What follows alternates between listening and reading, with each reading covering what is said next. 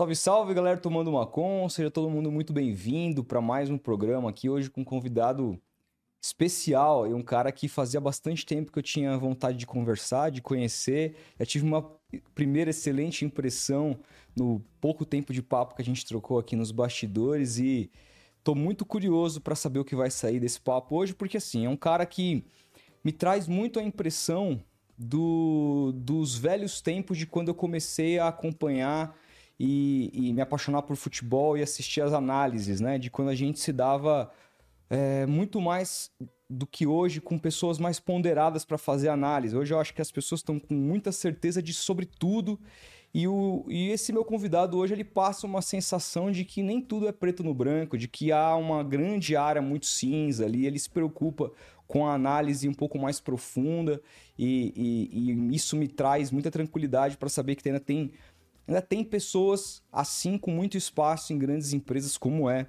a ESPN. Então é uma honra receber aqui André Kfouri. Seja Palmas. muito bem-vindo. Isso, gente. Muito obrigado. Obrigado. Obrigado primeiro pelo convite, pela recepção de vocês, pelas suas palavras.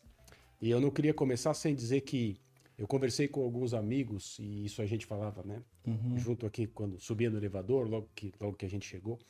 Conversei com alguns amigos, colegas que estiveram aqui conversando com vocês, participando do podcast, batendo papo. E assim, é, de maneira unânime, todos eles é, adoraram vir aqui. É, disseram que o tempo passou muito rápido, o que é um sinal muito claro de períodos agradáveis, de coisas gostosas, de, de tempos legais. Que a conversa foi muito boa, que vocês é, foram a todos os momentos muito atenciosos, carinhosos. Então as pessoas adoraram estar aqui com vocês. E é claro que a gente leva em conta, na hora de aceitar ou não aceitar um claro. convite, é, as experiências dos outros, né? Em quem a gente confia. Mas acima de tudo, eu não queria deixar de falar isso, não só para vocês, antes da gente começar, para vocês saberem, e também para o público de vocês, porque é, a gente vive num mundo muito negativista, em que prevalecem os comentários é, ruins, exageradamente críticos, muitas vezes injustos, e quando as pessoas gostam do que a gente faz, a gente precisa saber. Isso alimenta as boas sensações para a gente continuar fazendo aquilo que a gente gosta. Então, parabéns para vocês. É, não é um elogio vazio, nem da boca para fora, mesmo porque a gente está acabando de se conhecer. Eu cheguei agora há pouco aqui, atrasado, me e, e, mas de, de qualquer maneira, eu não queria deixar de falar isso para as pessoas, para que elas saibam também. Pô, obrigado, que a gente fica muito feliz. Que maneira boa de começar, né? Pois é, muito boa tarde, Felipe. Ó, oh, cara, boa tarde, boa tarde ao André. É uma honra ter ele aqui. A gente já tava trocando umas tabelinhas aqui antes de começar e, pô, essas palavras aí deixam a gente mais feliz, mais leve, sabendo que a gente tá trilhando um bom caminho. Um né, bom caminho, é. E uma resposta agora, começando mais um podcast, temos que mandar bem, né, velho? Sem dúvida nenhuma. Inclusive, responsa é o que tá rolando aí. O meu time, por exemplo, tá tendo uma resposta muito grande no, no, nesse, nessa, nesse final de semana, porque voltar, se não né? ganhar do Cruzeiro, eu não sei o que pode acontecer. Eu acho que a gente tá. Bom, todo mundo Calma. aqui sabe, a audiência já sabe que eu sou Santista, então não preciso nem repetir. A gente tá na beira do precipício, tá muito difícil e, e, eu sempre brinco que na hora de fazer aquela minha fezinha, postar os meus dois reaisinhos ali para brincar, eu aposto contra. Porque se perder, eu tenho a coisa de você pelo menos ter ganhado sim, uma graninha ali. Sim. Fala, pô, pelo menos alguma coisa boa aqui aconteceu. Mas, cara, esse jogo eu tô com. Não, não, dá pra postar contra, cara. Como é que eu vou postar contra nesse jogo? É na Vila é, pra, é na Vila Belmiro, um jogo importante pra caramba contra o Cruzeiro. Um, o Cruzeiro vem, não ganha nove jogos, trocou de técnico, a recepção pelo nome do Zé Ricardo foi muito negativa. ruim, negativa lá em Minas Gerais. É, em compensação, o Aguirre vai pro quinto jogo, são três derrotas e uma vitória só. Né? Então, assim. Quer uma dica, cara? Empate. É, então, sou é... seu amigo, mas eu Você vai no, seria no empate. Seria então. no empate com gols. Empate com gols. Com gols. Importante. É, é, um, é um bom palpite. Inclusive, você que está querendo brincar, entrar nesse mundo das apostas e tudo mais, a gente sempre fala e recomenda que você faça isso com calma, com parcimônia, é, não comprometa o seu dinheiro, que vai ali para entender. E a melhor maneira de você fazer isso é pela KTO. Por quê? Porque a KTO, primeiro que é, é hoje no mercado ela tem as melhores odds, pelo menos que eu considero. Segundo que ela tem um site muito intuitivo que te dá, eu acho que um pouco mais de vontade de entender Sim. as diferentes odds, diferentes maneiras de você apostar e brincar não só no resultado, mas no empate ou na vitória ou na derrota, mas algumas apostas, inclusive casadas, que te faz ficar de olho em jogos que você talvez nem prestaria atenção. Então a gente recomenda demais. E se você usar nosso cupom FBUTEC, cujo está aqui embaixo na descrição, você, na hora de você fazer a sua carteira, você ganha 20% a mais na hora de você colocar o seu dinheirinho lá. Então, o que, que eu recomendo? Colocar, sobrou uns cinquentão no mês, põe lá os cinquentão para começar na carteira, coloca o nosso cupom, você vai ganhar 20% a mais, você vai para 60 reais, e aí você deixa esse dinheirinho lá, vai apostando dois reais em um, cinco conto em outro, vai brincando assim para você ir sentindo. Fica atento às odds, porque, cara, no, no jogo de, de sexta, né, do Brasil, contra a Bolívia, Cara, o, o gol da Bolívia, um gol da Bolívia tava, tava 17 a odd, assim. Ou seja, cada um, pra cada um real que você. comemorei como se fosse do meu time, pra, velho. Pra cada um real que você Exatamente. aposta, você ganhava 17 reais. Ou seja, quem apostou. Então, assim, tem odds, inclusive, muito interessantes. Recomendo demais. Então, KTO.com, link tá aqui embaixo. Boa. Tá e é isso, a gente recomenda. Muito. André. Diga. É... Cara, eu me lembro de ter te me, me esbarrado com o teu trabalho pela primeira vez nos tempos de repórter uhum. da, da, da, ESPN. Me parecia que você e o Plihal eram ali os principais repórteres da época, né? Da, da ESPN, cobriam os principais eventos uhum. e tal. E, e, e, todo mundo que veio aqui, você falou, ah, poxa, todo mundo que, que veio aqui elogiou o trabalho de vocês. Mas todo mundo que veio aqui, principalmente a galera da, da reportagem, uhum que chegava e fala, é, que falava assim, pô, os caras, aqueles caras da ESPN era difícil, os caras, o André e o Plihal, era, os caras eles não tinham a maior equipe, não tinham a maior infra, mas os caras eram terríveis na, na, na, na reportagem, eles Sim. cobriam tudo. E aí eu queria entender como é que foi para você esse período e como é que foi ser chefiado pelo Trajano naquela fase de ouro da ESPN, né? Cara, é... Sim, para a gente falar com profundidade sobre esse período, a gente vai precisar de outros, outras visitas, porque foi um tempo longo, né? Eu trabalhei quase 17 anos na rua fazendo reportagem, cobrindo evento, é, gramado, etc. E, e assim. É um período em que, em, que, em termos de história para contar, é, de riqueza profissional, convivência com pessoas, é, ida a eventos que, quando você é moleque, começa a pensar em profissão, meio que se decide pelo jornalismo esportivo, você sonha e algumas coisas são, apesar de você perceber que elas existem e que tem gente lá, você acha que não vai chegar a sua vez, não vai acontecer. Uhum. E felizmente essas situações aconteceram. Então, assim, é, é é um, um conteúdo, digamos assim, muito, muito vasto. Mas como que eu posso resumir? É, quando as operações do que hoje é a ESPN, né, e muita coisa já mudou em relação à, estrutura da empresa, né, e o tamanho, e ao que ela se propõe, as condições que ela oferece, aquilo que ela faz, etc. Mas quando as operações do que hoje é a ESPN começaram aqui em São Paulo, aqui no Brasil de maneira geral, é, as coisas estavam evidentemente para ser feitas, né? Era um, era um caminho muito novo, né? Era, uma, era um, um território que estava começando a ser, a, a, ser explorado, televisão a cabo, esporte, aquela coisa. Existia um sinal que você conseguia pegar em UHF na sua televisão, que estava lá, ESPN e tudo mais, né? Que já existia na Europa e algumas coisas de esportes americanos apareciam ali e você começava a se sentir um pouco interessado. E em termos profissionais, a abertura de campo de trabalho era uma coisa extremamente interessante para quem estava já é, tentando se colocar no mercado. É, mas a equipe, as primeiras equipes da ESPN, na época TVA Sports, ali 1994, 95, é, por volta disso, é, obviamente eram, eram equipes pequenas, né? E uma estrutura que ainda ia crescer, que ainda ia ficar melhor, que não começou é, oferecendo para as pessoas tudo o que elas precisavam, tudo o que elas queriam. E quando você fala sobre isso, ah, eles não tinham as melhores condições, é, trabalhavam de uma maneira que era muito mais na raça em determinados momentos do que como resultado de uma, de uma estrutura, é porque as pessoas que estavam ali sabiam exatamente que precisavam entregar um pouco mais para compensar o que ainda não existia, sempre acreditando que as coisas iam dar certo, a estrutura ia aumentar, os orçamentos iam ficar mais generosos e, era, e seria possível fazer mais coisas e melhor. Mas por trás disso, sempre existia um jeito de ver o trabalho, principalmente, é, que sustentava essa maneira de, de pensar, que era o jeito do Trajano trabalhar.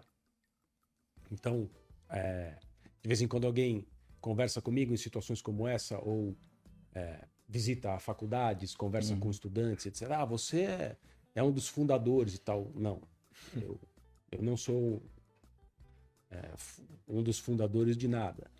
Eu nunca me considerei é, um dos fundadores da ESPN, porque eu sim fiz parte das primeiras equipes, talvez da primeira, mas eu era um moleque que não sabia de nada, que estava recebendo uma oportunidade é, que felizmente naquela época eu já entendia que era uma oportunidade de ouro. Eu não imaginava que eu ia ficar quase completando 30 anos dentro da mesma empresa, mas eu não imaginava naquela época que, que ia ser uma coisa tão duradoura assim, é claro que não. Mas eu dei àquela oportunidade toda a importância que eu conseguia dar naquele momento, mas eu não sabia de nada efetivamente. E eu é, era se não era o mais jovem, era um dos mais jovens. O Plihal é mais jovem do que eu, mas o Plihal chegou depois da Copa da França, depois uhum, da Copa de 1998. Uhum. Eu já estava trabalhando ali há quatro anos, cinco anos. Uhum. É, então, o meu início é, era um início num grupo de pessoas em que todas eram não só mais experientes do que eu, mas muito mais experientes do que eu. É, algumas delas, como o próprio Trajano, com trajetórias absolutamente é, concretizadas. Se parasse de trabalhar naquele dia, teria muita história para contar, teria, teria participado de coisas importantes, se feito coisas importantes, sozinho ou em grupo. Embora ele, obviamente, sempre tenha imaginado o jornalismo como uma atividade coletiva, e é óbvio que é, que é assim. Mas, então eu não me considero fundador de coisa alguma. Eu estava ali numa situação de falar pouco, ouvir o máximo que eu pudesse, absorver aquilo que é era de fato o meu aprendizado, a minha faculdade, e tentar contribuir, ou seja, fazendo por merecer as oportunidades que eu recebia e tentar a, a, agregar de alguma maneira, tentar é, continuar merecendo a confiança de oportunidades. Então, eu me lembro, assim, as, as sensações que eu tenho mais presentes em relação àquela época, aí nós estamos falando de metade dos anos 90 para frente, é que independentemente de ser num jogo do Campeonato Paulista aqui em São Paulo, uma transmissão de jogos importantes, é, na Libertadores de 99, que a ESPN transmitiu quando o Palmeiras foi campeão pela primeira vez, e eu pude estar em quase todos os jogos, é, ou em edições de Olimpíada, as primeiras que a gente fez, 96, Atlanta, sem credencial, sem estrutura, é, é que cada vez que a gente ia trabalhar, o Trajano conseguia colocar na gente um espírito de luta mesmo. Então, eu não estou aqui é, querendo fazer um. querendo pintar um quadro de. Ah, mas então eles trabalhavam com tão pouco. Cara, não era nada disso. Mas era uma coisa de: olha, isso aqui é nosso, depende de nós isso aqui continuar existindo os donos disso aqui estão longe daqui. Não estavam tão longe, né? Porque o grupo Abril era dono uhum. e tal. Né? Mas sempre existia essa coisa de. Sempre houve a Disney, sempre houve a ABC uhum. como, como, acionista, uhum. a ESPN, obviamente. Claro, né? é a marca. É, e, e, depende de nós, do nosso trabalho, da maneira como a gente é, tratar isso aqui para que as coisas aconteçam, nós tenhamos sucesso é, fiquemos maiores, melhores e continuemos a fazer isso que a gente está está fazendo. Então, é, como era ser chefiado pelo Trajano, para te responder, era participar desse projeto todos os dias. E na hora que a coisa ficava grande de fato, ou seja, uma final de campeonato em que éramos nós, o Sport TV, a TV Globo, a TV Bandeirantes, todo mundo junto transmitindo o mesmo jogo. O que, que a gente sabia? Ó, a maioria das pessoas, evidentemente, vai assistir esse jogo é, em outro lugar.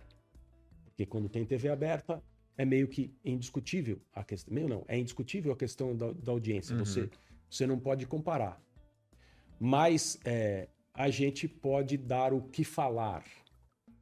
A gente pode oferecer durante o período em que a gente estiver trabalhando aqui, durante essa transmissão, e eram transmissões longas, né? Era meio rádio na televisão, tinha abre o jogo, abria duas horas, três horas antes Sim. do jogo começar e ficávamos no ar até a coisa, até o último cara do vestiário ir embora e tal. Era nisso que a gente conseguia é, encontrar algo diferente pela qualidade, mas por esse espírito também de, olha, nós estamos aqui defendendo uma coisa que é nossa. Então, depois de muito tempo, é... ele conseguiu colocar em vocês, incutir em vocês um sentimento de pertencimento. De, de time. De time. De time. Quando a, quando a gente viajava para cobrir Copa do Mundo, Olimpíada, etc., em que, evidentemente, havia uma competição grande, né? Com todo mundo, com todas as outras TVs brasileiras que estavam ali. E nesse tipo de situação, a diferença de orçamento e de estrutura ficava mais clara ainda, né? Porque a gente tinha uma salinha pequena, a, a enorme maioria das pessoas ficava no Brasil. É, era, era escolhida uma equipe que muitas vezes deveria ser maior para que as pessoas pudessem trabalhar melhor, para que não fosse tão desgastante. Mas a gente ia com a ideia de competir, não só de trabalhar. Uhum. A gente ia para competir. E isso era muito gostoso.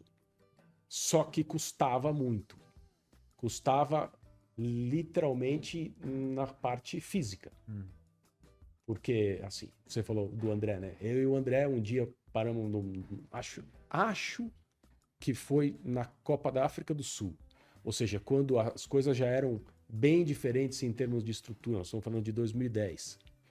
Mas um dia a gente estava jantando, já além da metade da Copa, e a gente fez uma conta de quantas matérias tinham sido feitas até então, por nós dois. E era um número ridículo, assim. Era, era muita coisa. Eram três ou quatro por dia para cada um porque as pessoas confiavam na gente, a cobertura da seleção estava entregue a, ao nosso trabalho e a gente precisava fazer em volume também aquilo que outras equipes faziam em três vezes mais pessoas. E eu não estou falando só de nós, só de reportagem, eu estou falando das pessoas que editam, das uhum. pessoas que produzem, das pessoas aqui no Brasil que recebem isso e colocam no ar. As nossas equipes sempre eram menores do que as das pessoas que concorriam com a gente. E aí tinha uma coisa engraçada que é, o Trajano ele via isso, né? Ele, ele incentivava essa dedicação, ele, de certo modo, a maneira dele cobrava essa dedicação, mais ou menos no sentido assim, se eu, com a idade que eu tenho e a minha trajetória, ele nunca falou isso, ele nunca se uhum. colocou dessa maneira, uhum. mas a forma como ele trabalhava dizia isso para os outros. Uhum. Se eu, com a idade que eu tenho, a minha e a trajetória que eu cumpri até hoje, tô aqui, acordando junto com vocês e indo dormir mais tarde, porque ele ia dormir mais tarde. Uhum. É, então vocês, moleques, podem continuar fazendo isso. Era um líder por exemplo. Total. É. Só que chegava num momento, e eu me lembro que isso aconteceu em Copas, quando a seleção brasileira era eliminada. Então tinha aquela coisa, isso aconteceu na, nas Copas que a gente fez 2006, 2010. Eu me lembro desses dois momentos. É, seleção brasileira perdia e o que acontecia? As equipes grandes, TV Globo, etc., TV Bandeirantes, quando a seleção brasileira era eliminada, era uma coisa muito ruim para as pessoas, porque por uma questão de custo e, e, de bom senso, a equipe que ficava no local era diminuída. Né? Muita gente voltava para casa. E aquelas pessoas, elas queriam continuar lá trabalhando. Era importante para elas, elas gostavam daquilo. Uhum. Então, quando o Brasil perdia, Ei, será que vão me mandar de volta para casa? Será que eu vou voltar? Será que eu não vou mais poder ficar uhum. aqui? E a gente não tinha isso, porque se a gente fosse para casa, acabava a cobertura. Era vocês. então a gente, a, gente, a gente sabia que a gente ia continuar. Uhum. Mas como? Né? A seleção brasileira perdeu. A seleção vai voltar para casa. Como é que vai ser a partir de agora? E aí tinha, num primeiro momento, aquele baque, né? Aquele dia que era muito ruim, que era, que era complexo, o Brasil perdeu, você precisa cobrir aquilo com objetividade, você não pode perder a, a essência daquilo que você está fazendo e o que as pessoas esperam de você. No dia seguinte, normalmente é aquela coisa de vai, vai para a porta do hotel, os jogadores começam a ir embora, alguns vão para a Europa, outros vão para o Brasil, quantos vão para o Brasil, tem jatinho, não tem, aquela coisa chata, porém necessária uma ressaca, uma coisa depressiva. E aí, e agora? Como que vai ser, né? Tem mais Copa para rolar. E o Trajano reunia a gente e falava, ele sempre falava a mesma coisa, ó. É, esse papo aqui é, para mostrar para vocês o que a gente pensou a partir de agora, sobre como que a gente vai redistribuir as pessoas. Mas antes de mais nada, eu preciso perguntar se alguém aqui está exausto, está morrendo de saudade de casa, está com saudade de mulher, de namorada, de filho, de pai, de mãe, não quer mais ficar, agora é a hora para falar. É, e quem falar, como houve abertura para falar, não vai ser punido de nenhuma maneira, nem, nem com uma impressão errada de ah, esse aqui desistiu da, uhum. da cobertura. Todo mundo aqui, todo mundo aqui tem liberdade total para dizer, olha, eu realmente estou cansado, ou eu estou com muita saudade de casa, estou fora 50 dias e tal. E ninguém ia embora. Ninguém ia embora. Exceto um outro caso de gente que precisava porque aconteceu alguma coisa aqui em São Paulo. Uhum, atípica. Muito atípica mesmo. Houve alguns casos, claro, porque é normal, é da vida. Claro, claro. Mas se, né, quem, quem quer ir para casa, fala agora, a gente redistribui as pessoas, reorganiza aqui e, e seguir. Ninguém quer ir embora. Então tá bom, então você estava cobrindo o Brasil, vai cobrir tal, tal seleção, é, você vai para tal lugar. Perdão. É, a gente organiza aqui, vê hotel, as equipes saem daqui amanhã, vão tal.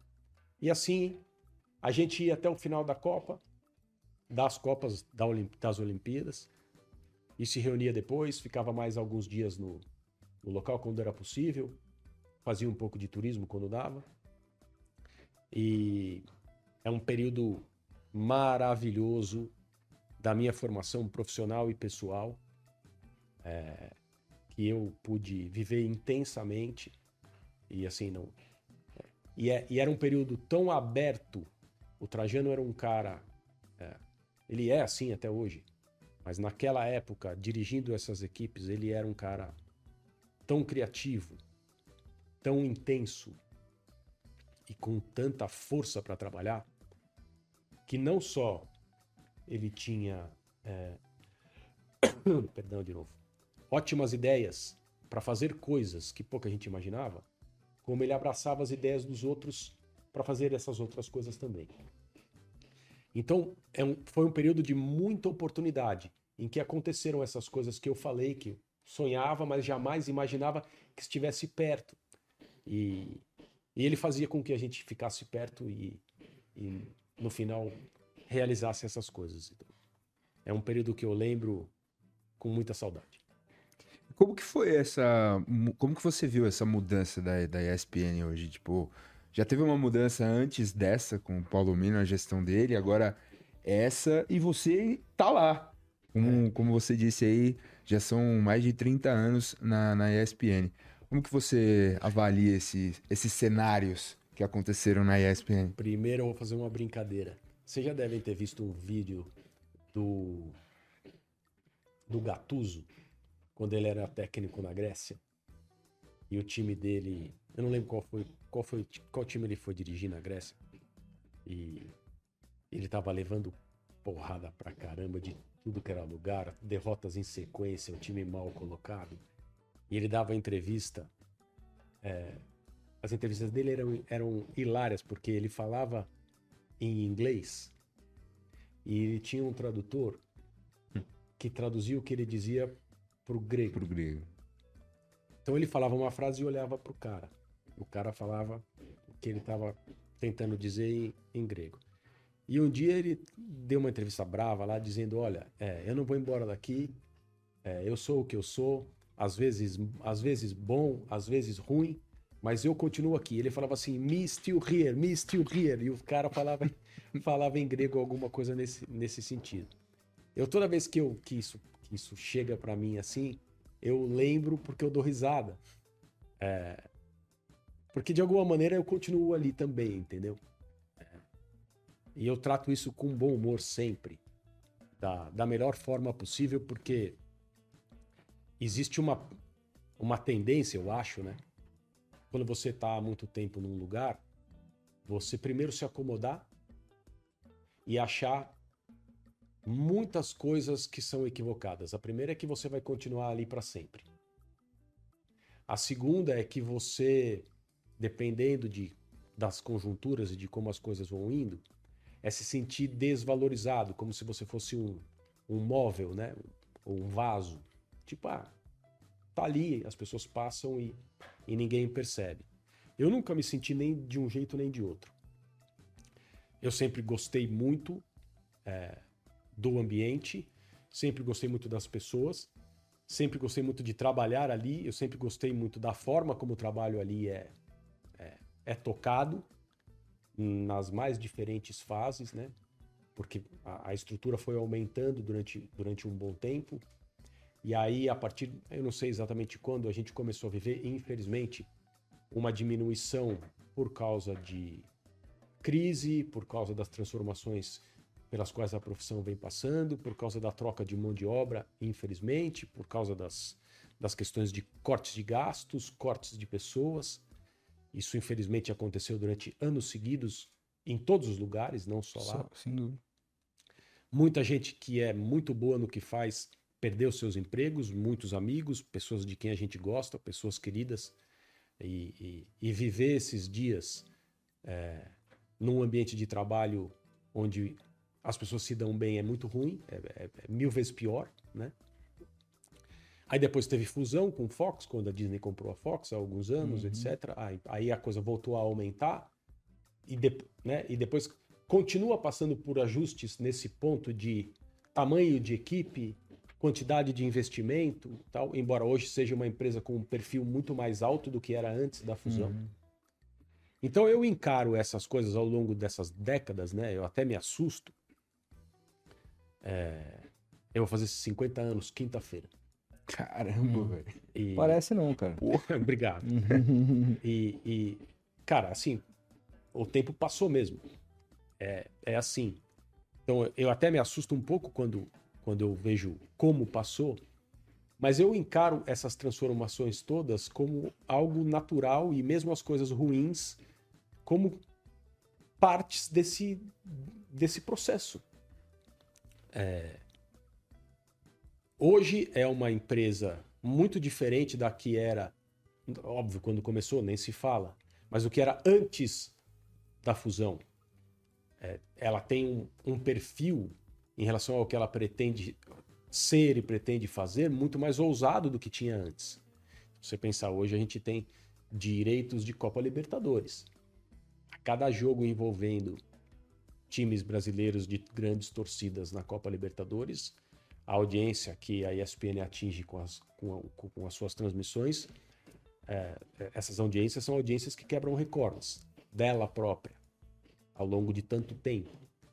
São coisas muito, muito importantes. Uma equipe muito maior, gente que não se conhecia direito trabalhando junta, tentando se encaixar da melhor forma em relação às suas qualidades, em, determinados, em determinadas posições uma competição por oportunidade que nunca existiu ali e que é absolutamente natural. É. Vai chegando, por exemplo, fase final de Copa Libertadores, que é o, que é o, que é o exemplo que eu acabei de dar aqui, tem muita gente para pouco jogo. Sim. E todo mundo quer. Aí eu tô falando de transmissão, tá? Eu não, sim, fa... sim. Eu não faço transmissão. Né? E fica, um, e fica uma coisa que é própria da nossa profissão, que é todo mundo querer estar presente naquilo que é mais importante, que teoricamente as pessoas vão dar mais importância, vão assistir e vão valorizar, vão comentar, isso é parte do trabalho. É, aquele sentimento de equipe que olha para a empresa se sentindo proprietário, entre aspas, daquilo que está acontecendo, foi uma, é uma coisa que naturalmente foi diluindo, foi diminuindo, porque essa é a palavra. Naturalmente. Não é mais assim. Isso não é necessariamente ruim. Quando você olha para trás, percebe o contexto e entendia que fazia sentido se sentir assim naquele momento. Uhum. E que não faz mais se sentir, sentido se sentir assim agora. Ah, mas se perdeu alguma coisa? Não se perdeu nada. Você viveu aquilo. E, e não tem tanta. Não, isso, isso não, não faz parte da carreira de tanta gente ali, né? Então, uhum. é, daquela época, quem tá lá até hoje? Amigão, Paulo Soares. Antero. Antero Greco. Plihal tá lá até hoje, mas é claro, né? No contexto grande, ele tá lá há milênios também, uhum. mas ele chegou um pouco depois. Evidentemente viveu tudo isso, se sentiu dessa forma também. E tem é, algumas pessoas que trabalham em departamentos é, distintos, gente na produção, o cara que é o primeiro executivo da ESPN no Brasil hoje faz parte dessa época também. Chama Carlos Maluf, é quem manda em todos nós. Trabalhava no departamento jurídico quando tudo começou. Hoje ele é o principal executivo da ESPN. Tem algumas pessoas não saberia dizer quantas, não quero ficar citando nomes aqui, porque evidentemente eu posso esquecer de alguém e não vai ser legal. Mas essas pessoas podem olhar para trás e perceber as mudanças que aconteceram. Uhum. E como elas se sentiram em relação a essas mudanças. E eu tenho certeza que todas elas são plenamente capazes de entender que a coisa, num primeiro momento, cresceu e, e que com esse crescimento as características mudaram. Não tem como ser de outro jeito. É assim. Eu já vi uma vez um, um grande executivo, fiz uma reunião assim, ele falou. É, a gente estava lá negociando uma. Ele queria contratar um. Eu trabalhava numa agência de marketing. E ele queria contratar um rapaz que a gente cuidava da carreira para fazer a campanha dele. Tá. E aí, nesse papo, ele falou assim: Cara, eu. Nossa, a minha empresa deu super certo. Era aquela Stone, que depois eles chegaram a vender por parada de bilhão, coisa. Uhum. Ela falou, a gente, deu, a gente deu super certo e tal, mas eu tenho, sinto saudade quando a empresa era pequena, assim. Agora que ela tá muito grande, tipo, ah, é da hora pra caramba, mas não tenho mais aquele ar total de pertencimento da coisa, porque é muito grande, é muita gente, a minha importância, dado o aumento, ela diminuiu muito aqui dentro. E aí o cara vendeu e agora tá abrindo outra coisa, fazendo outra coisa. Por quê? Porque as pessoas sentem falta é. daquela sensação de pertencer. É um pouco do que a gente faz aqui. Que é a coisa de tipo assim, a, a história do, de, desse podcast, a história do Futebotec que veio antes e tudo mais, é tipo.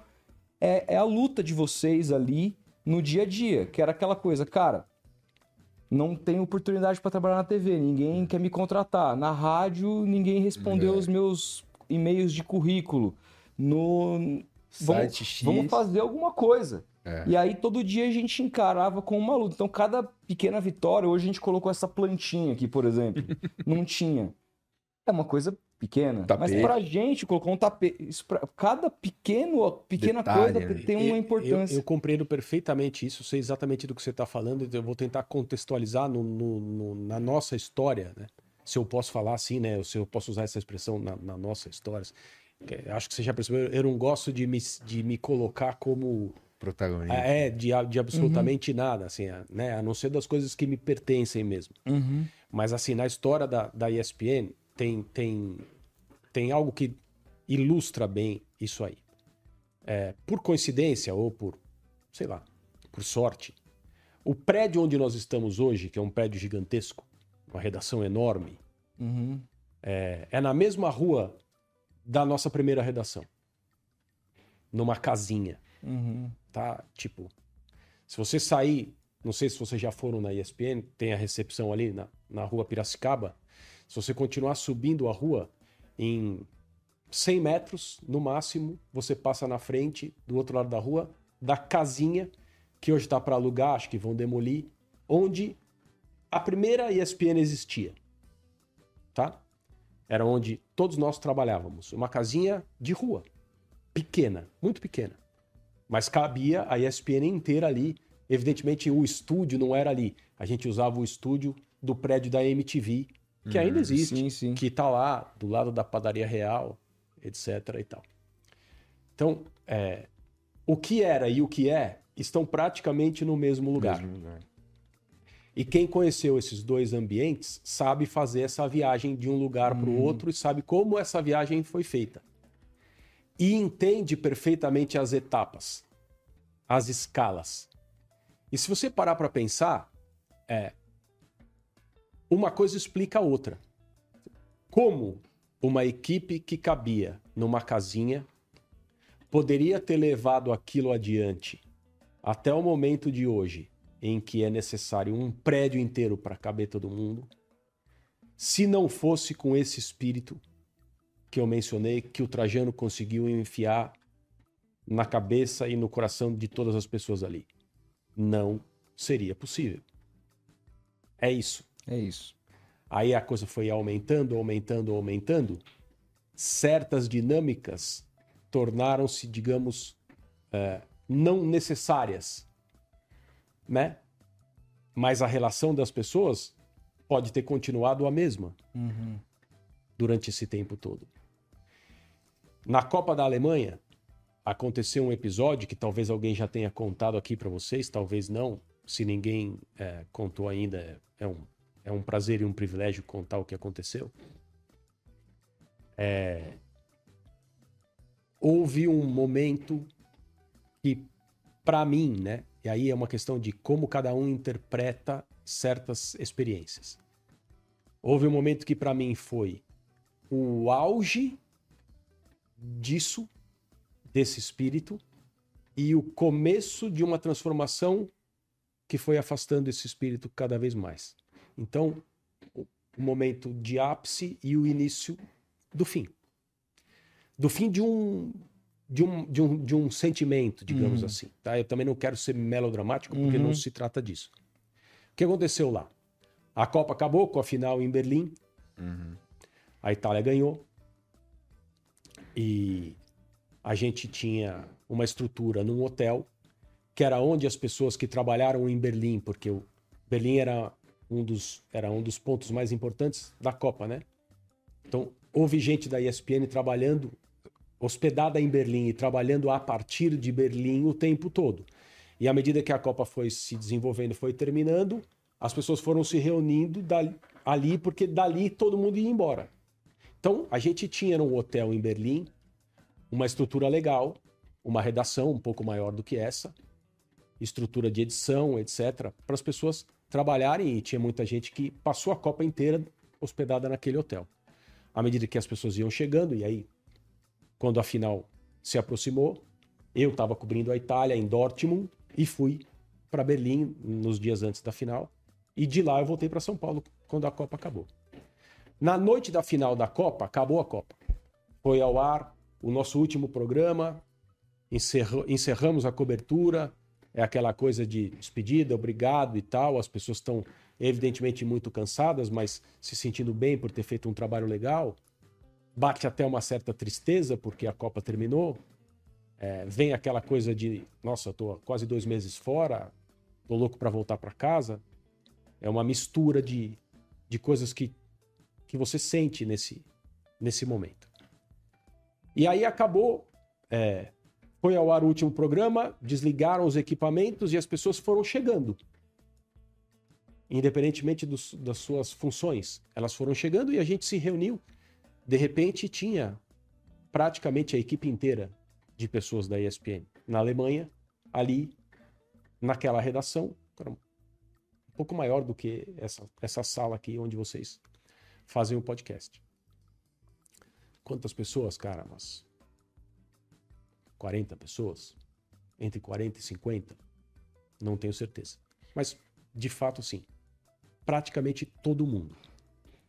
E de uma maneira absolutamente espontânea sem que ninguém tivesse essa ideia, sem que ninguém estimulasse essa coisa de vamos fazer aqui um papo sobre o que aconteceu, que não é uma coisa profissional, não é uma reunião de uhum. encerramento, uhum. não é algo que precisa ser feito. Vamos ficar aqui, aí assim, aí já tinha comida, tinha cerveja, as pessoas estavam ali mais leves. Leves. E aí foi uma coisa é, que marca mesmo, porque eu não, de novo, tô, tô me emocionando aqui porque eu, eu vivi isso e eu tô me sentindo lá. Mas não quero. Tá. Havia ali muita gente importante na vida de todas as pessoas que trabalhavam ali. Era uma equipe que se gostava muito. Para mim, mais ainda, porque eu cobri aquela Copa junto com meu pai. Meu pai trabalhou na, na, na ESPN naquela, naquela cobertura, então ele estava lá. E todos os meus chefes, todas as pessoas que, que me guiaram, que me ensinaram, meus amigos, e um a um, cada pessoa, e isso começou com o Trajano, o Trajano foi o primeiro a falar. E aí, de repente, Tava todo mundo ali sentado, meio reunido em conversas paralelas. O Trajano começou a falar: ah, eu quero me dirigir a vocês, não sei o quê. E se imaginava que ia ser uma coisa que ele ia fazer, ia falar. E acabou. E tchau. Aí, de repente, eu também quero falar. Ah, pera só um pouquinho, então.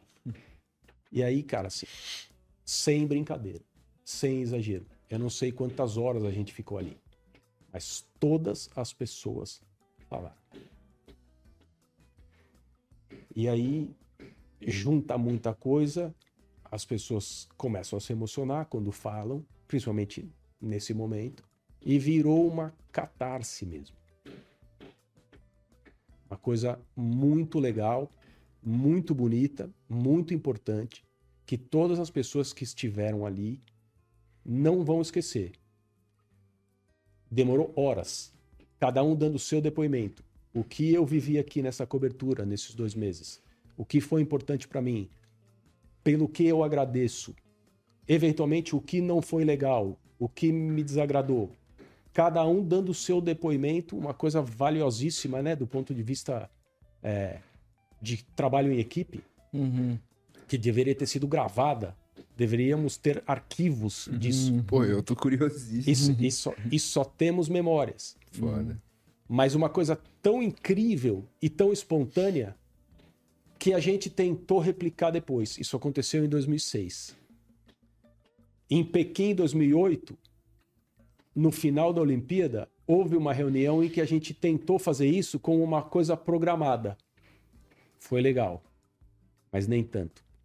Em 2010, na África do Sul, quando a Copa acabou na noite da final, a gente se reuniu na, no centro de imprensa e fez um círculo enorme num lugar do lado de fora das redações, no centro de imprensa. Mas estava muito frio e não durou o tempo. Foi uma coisa meio protocolar. E acabou. Não aconteceu de novo. E por mais que tenham, que nós tenhamos tentado repetir aquilo como olha, vai ter aquela nossa reunião no último dia e não deixa de ir e tal não foi como no, naquela noite em Berlim. Que aconteceu porque tinha que acontecer. Aconteceu porque tinha que acontecer. e aquilo, aquele dia, aquele momento, aquela reunião e aquelas sensações que foram trocadas ali, aquilo é a ESPN do Trajano. Ela acaba inteira ali. Você falou que. 2006. Você falou que aquela casinha, é, se não fosse o espírito que vocês tiveram é, não dentro, mas muito também muito mais fora daquela casinha na rua, fazendo o que vocês fizeram. Era um canal que trazia que tinha um apreço muito grande pela boa reportagem, pela uhum. boa matéria e tudo mais. O Plihal falava das exigências do Trajano, de ser diferente de tudo que estava sendo feito nos outros lugares Sim. e tudo mais. Sim. Ele tinha até medo de chegar com algo que fosse mais trivial por conta da aceitação do Trajano, que buscava essa coisa sempre muito diferente. E tudo isso, aquela ESPN, não só é responsável pela, pelo grande prédio que lá você trabalha. Se não fosse aquela ESPN, você não estaria aqui agora. É, a não. gente não provavelmente teria escolhido, né? teria escolhido outras carreiras para seguir. foi baseado naquele sentimento, naquela coisa que a gente. que eu sentava na frente da minha televisão e ficava praticamente o dia inteiro conectado num canal só, sem trocar, que fez com que eu decidisse seguir essa carreira. Então é um negócio assim que talvez você olhe para lá e fale assim: olha esse prédio, olha isso aqui. Talvez você tenha ali numa, num intervalo de 100 metros uma distância visual do que é. Contraste. Mas é muito maior do que isso, uhum, sim. Isso uhum. eu posso te garantir, uhum. porque. Cara, os relatos ali... aqui são de pessoal emocionante, fantástico. É, então. Tem muitos órfãos daquela ESPN. É. é. E, e aí eu te pergunto, André, assim, teve esse crescimento todo, mas diante desse crescimento também houve percalços. Assim, eu me lembro de quando houve aquela demissão, assim, de uma galera muito importante, que saiu Canalha, saiu o Rafael Oliveira, saiu inclusive o seu pai, uhum. saiu muita gente que a gente Arnaldo, gostava, o Arnaldo, Tirone. Uhum. Como é que foi para quem ficou observar aquela movimentação, observar de, é, é, também um momento de ali que era já a gente já vinha numa mudança, estava claro para todo mundo, mas né? ali foi a sei lá, a, a, a, atacada final no sentido de estamos indo por um outro caminho. Como é, é que foi aquele momento para você? Eu, eu, me lembro perfeitamente daquele dia, assim, infelizmente. E assim, é, nos anos anteriores a gente já vinha experimentando cortes, então dias como aquele já tinham acontecido dois, três anos anteriores, sempre na mesma época, né? Porque tem uma questão de encerramento de ano fiscal nos Estados Unidos, por causa dos, dos, dos nossos donos. Então as coisas são feitas num momento específico justamente por causa dessa, dessa necessidade. Então, é, é, não é uma coincidência. Então, infelizmente, a gente meio que sabia, né? As pessoas todas sabiam que haver, chegaria um dia ali, setembro, final de setembro, em que haveria um, um corte em todos os departamentos. E de fato houve. Foi o maior que já aconteceu, não sei exatamente quantas pessoas foram dispensadas naquele dia, mas foi algo que atingiu a empresa inteira, não só aqui no Brasil, mas nos Estados Unidos e nos outros lugares onde a ESPN está presente. E algo que você precisa entender do ponto de vista, né, de olha, existe um, uma empresa que é que é global, quase que é internacional, e essa empresa está passando por um momento delicado. Coisas vão acontecer, né? Números precisam ser reduzidos. É, é preciso entregar uma economia de X%. Isso, infelizmente, se revela em quantidade de pessoas por causa de folha salarial. E era uma coisa que, embora a gente tivesse, entre aspas, acostumado pelo que aconteceu nos últimos anos, você nunca quer ver. Você nunca quer estar envolvido diretamente, você nunca quer ser a pessoa, uma das pessoas é, que infelizmente vai ter que, a partir do dia seguinte, procurar onde trabalhar e vai ter que, vai ter que passar por essa situação é algo que não se deseja em absoluto para qualquer pessoa. Mas você também não quer ver isso, independentemente da, do, da, do tipo de relação que você tem com aquelas pessoas, né? Uhum. Que seja bom, ótimo ou ruim, porque às vezes acontece. Então, é, eu, eu, me lembro, foi tremendamente triste. É, foi um dia é, pesadíssimo mas é uma coisa que te recorda dos riscos e dos perigos que a gente vem enfrentando, no, digamos, no mundo do jornalismo em geral, não só do jornalismo esportivo, já há muitos anos, com essas reduções, essas substituições de mão de obra, essas escolhas que precisam ser feitas por quem toma a decisão. Olha, tem aqui um cara que está ganhando X, se eu tirá-lo da minha folha, eu consigo manter três, quatro empregos. O que, que eu faço? Essa não é uma decisão fácil. Não deveria se chegar a esse ponto. Mas tem acontecido, infelizmente, com frequência. E a gente se preocupa pelas pessoas, é, porque, embora as chamadas mídias alternativas cada vez mais possam receber né, essas pessoas uhum. e ofereçam uma, não uma saída, mas um campo para uhum. elas, não é uma situação fácil. Então eu, eu, não gosto de lembrar desses dias, especificamente desse. Eu me lembro como eu me senti. É, não, não foi nada agradável, mas é, no final das contas tem sido perigoso. Infelizmente, a, a, as questões todas de estabilidade, você poder se planejar, que durante muito tempo, não, não muito tempo atrás, assim, mas eram presentes, né? Então, uhum. nós vamos contratos de cinco anos, etc. Isso tem sido, isso praticamente não existe mais. Então, é um, há uma necessidade da gente se adaptar, entender que os tempos trouxeram essas, essas dificuldades e, e se adaptar a isso. E com, pode perguntar. Ah, eu, ia, eu, ia, perguntar uma, uma, uma, parada que até o pessoal mandou aqui. É, como é ser filho do, do Juca, cara? É, ele teve uma influência direta na, na, na, sua escolha pelo jornalismo? Eu gosto como de é falar foi? sobre isso. Gosto. Mas desculpa que eu te interrompi. Não, não. Não sei é... se você completou. Não, eu completei, pergunta. justamente isso. É uma curiosidade, assim. É... Minha mãe também sempre viveu em redações. E a minha mãe trabalhou na editora Abril praticamente a vida profissional inteira dela.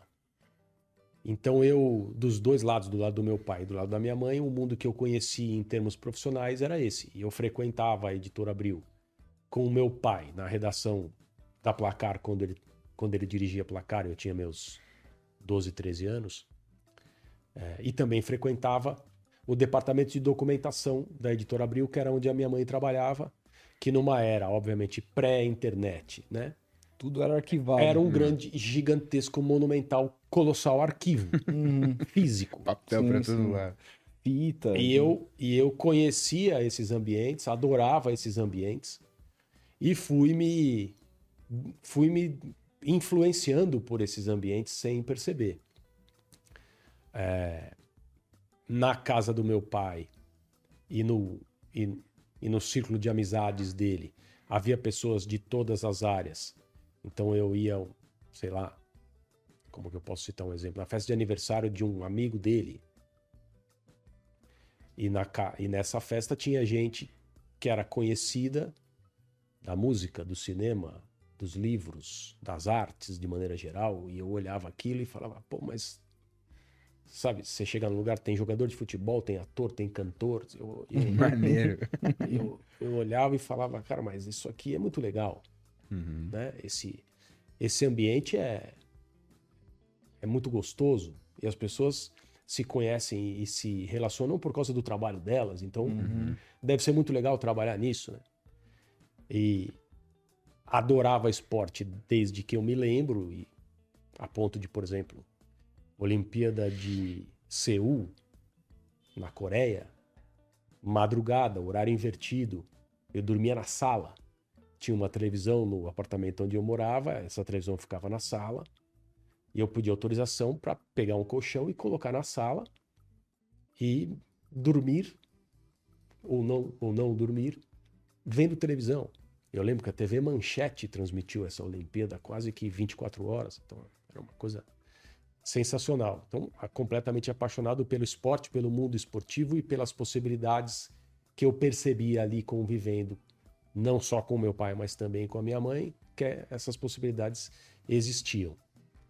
E aí, desde muito cedo, e essa, essa foi a sorte que eu tive, é, então, hoje convivendo com, com minhas filhas, uma delas já está em idade de prestar vestibular, e essa coisa da vocação, o que eu vou fazer, o que, o, o, o que eu acho que eu tenho capacidade para fazer, uma época difícil, uhum. quando você não tem pelo menos alguma sensibilidade que possa se chamar de, de convicção. E eu, desde que eu tenho 14 anos, eu 14, 13, desde essa época na vida, eu já sabia o que eu queria. Eu quero trabalhar com esporte e TV. Era isso. Então, cara, é, eu, ah, mas é por causa do seu pai? É por causa do meu pai, é por causa da minha mãe, é por causa desse mundo que eu conheci desde cedo, é por causa desse sonho que eu tinha, é por causa do meu amor, a minha paixão pelo mundo esportivo, várias modalidades. A gente acaba se ocupando mais com uma ou com outra, mas uhum. várias modalidades. Eu me pego vendo tênis de mesa na televisão durante Jogos Olímpicos, por exemplo. Quando pude cobrir tênis de mesa em Jogos Olímpicos, cara, pirava, eu falava, cara, não é possível. Essa sensação de. que é uma coisa presente até hoje para mim, que é. De repente você está num lugar.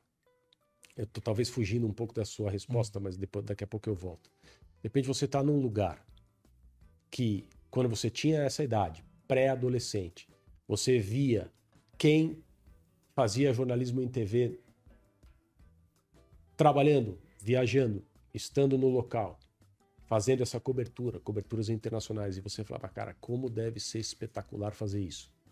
E aí, décadas depois, isso está acontecendo com você, é você que está ali. E assim, eu nunca perdi um senti uma sensação muito forte de eu pagaria para estar aqui. Uhum. Não só não estou pagando, como estão me pagando Uhum. para vir aqui e fazer o meu trabalho. Então, isso é como não adorar. Esse é o ponto. E, e você sentia certa responsabilidade por, pelo nome com relação do seu pai, em fazer um melhor trabalho possível, por conta de tudo que ele já fez no jornalismo brasileiro no É. geral? É engraçado essa pergunta. A única responsabilidade que eu sempre senti, que eu sempre carreguei, e eu vou sentir e vou carregar, é a da minha conduta, Uhum. não do meu desempenho. Entendi. Em relação à minha conduta, isso é um. Como que eu posso dizer? É uma. É um crachá. Tá aqui.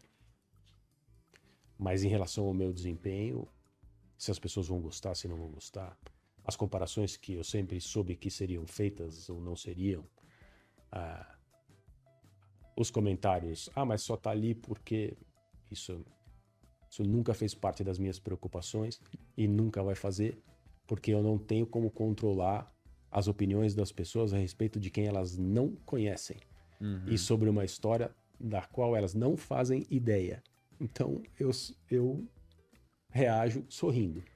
E isso sempre foi muito aberto, porque assim, é, nas primeiras conversas com meu pai, especialmente, sobre ser repórter, sobre ser jornalista, sobre seguir a, a mesma profissão dele, é, que foi algo que ele nunca, nem ele nem minha mãe, nunca houve um estímulo direto. Eu gostaria que você, ou eu não gostaria. Uhum. Ele disse para mim, meu pai me disse, eu preferiria que você escolhesse outro caminho, por causa da comparação, por causa dessa, Uhum. dessa Ah, coisa já e tinha tudo mais e tal. Uhum.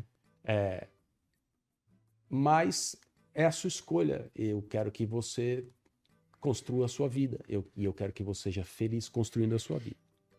É o que eu digo para as minhas filhas. E eu consigo entender hoje aquilo, o que ele estava sentindo quando disse isso para mim.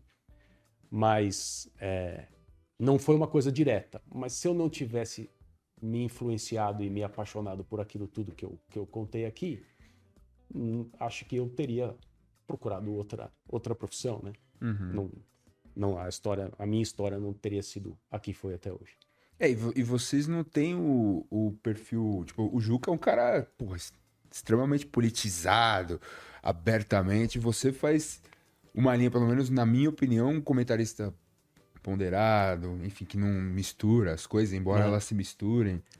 É. É um estilo diferente, né? Você seguiu o seu caminho. É, nesse, nesse ponto específico, sim. Eu tento. é, eu tento me concentrar um pouco naquilo que é o meu trabalho. E é claro, não tô, não tô fazendo crítica nenhuma. Na verdade, é, eu acho que é preciso ter tamanho para colocar o dedo em certas coisas. Uhum. Esse é o ponto principal.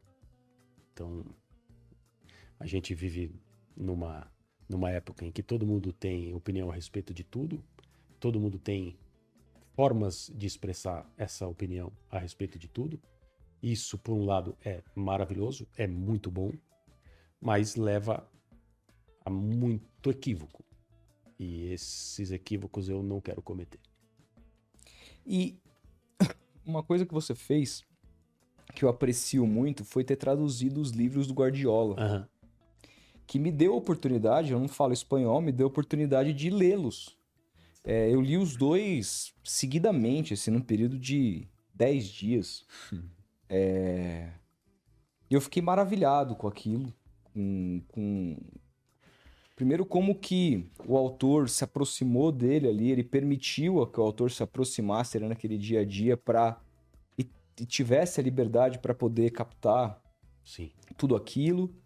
Fiquei muito impressionado com como a gente não é capaz de entender a maneira como esse rapaz pensa sobre tudo.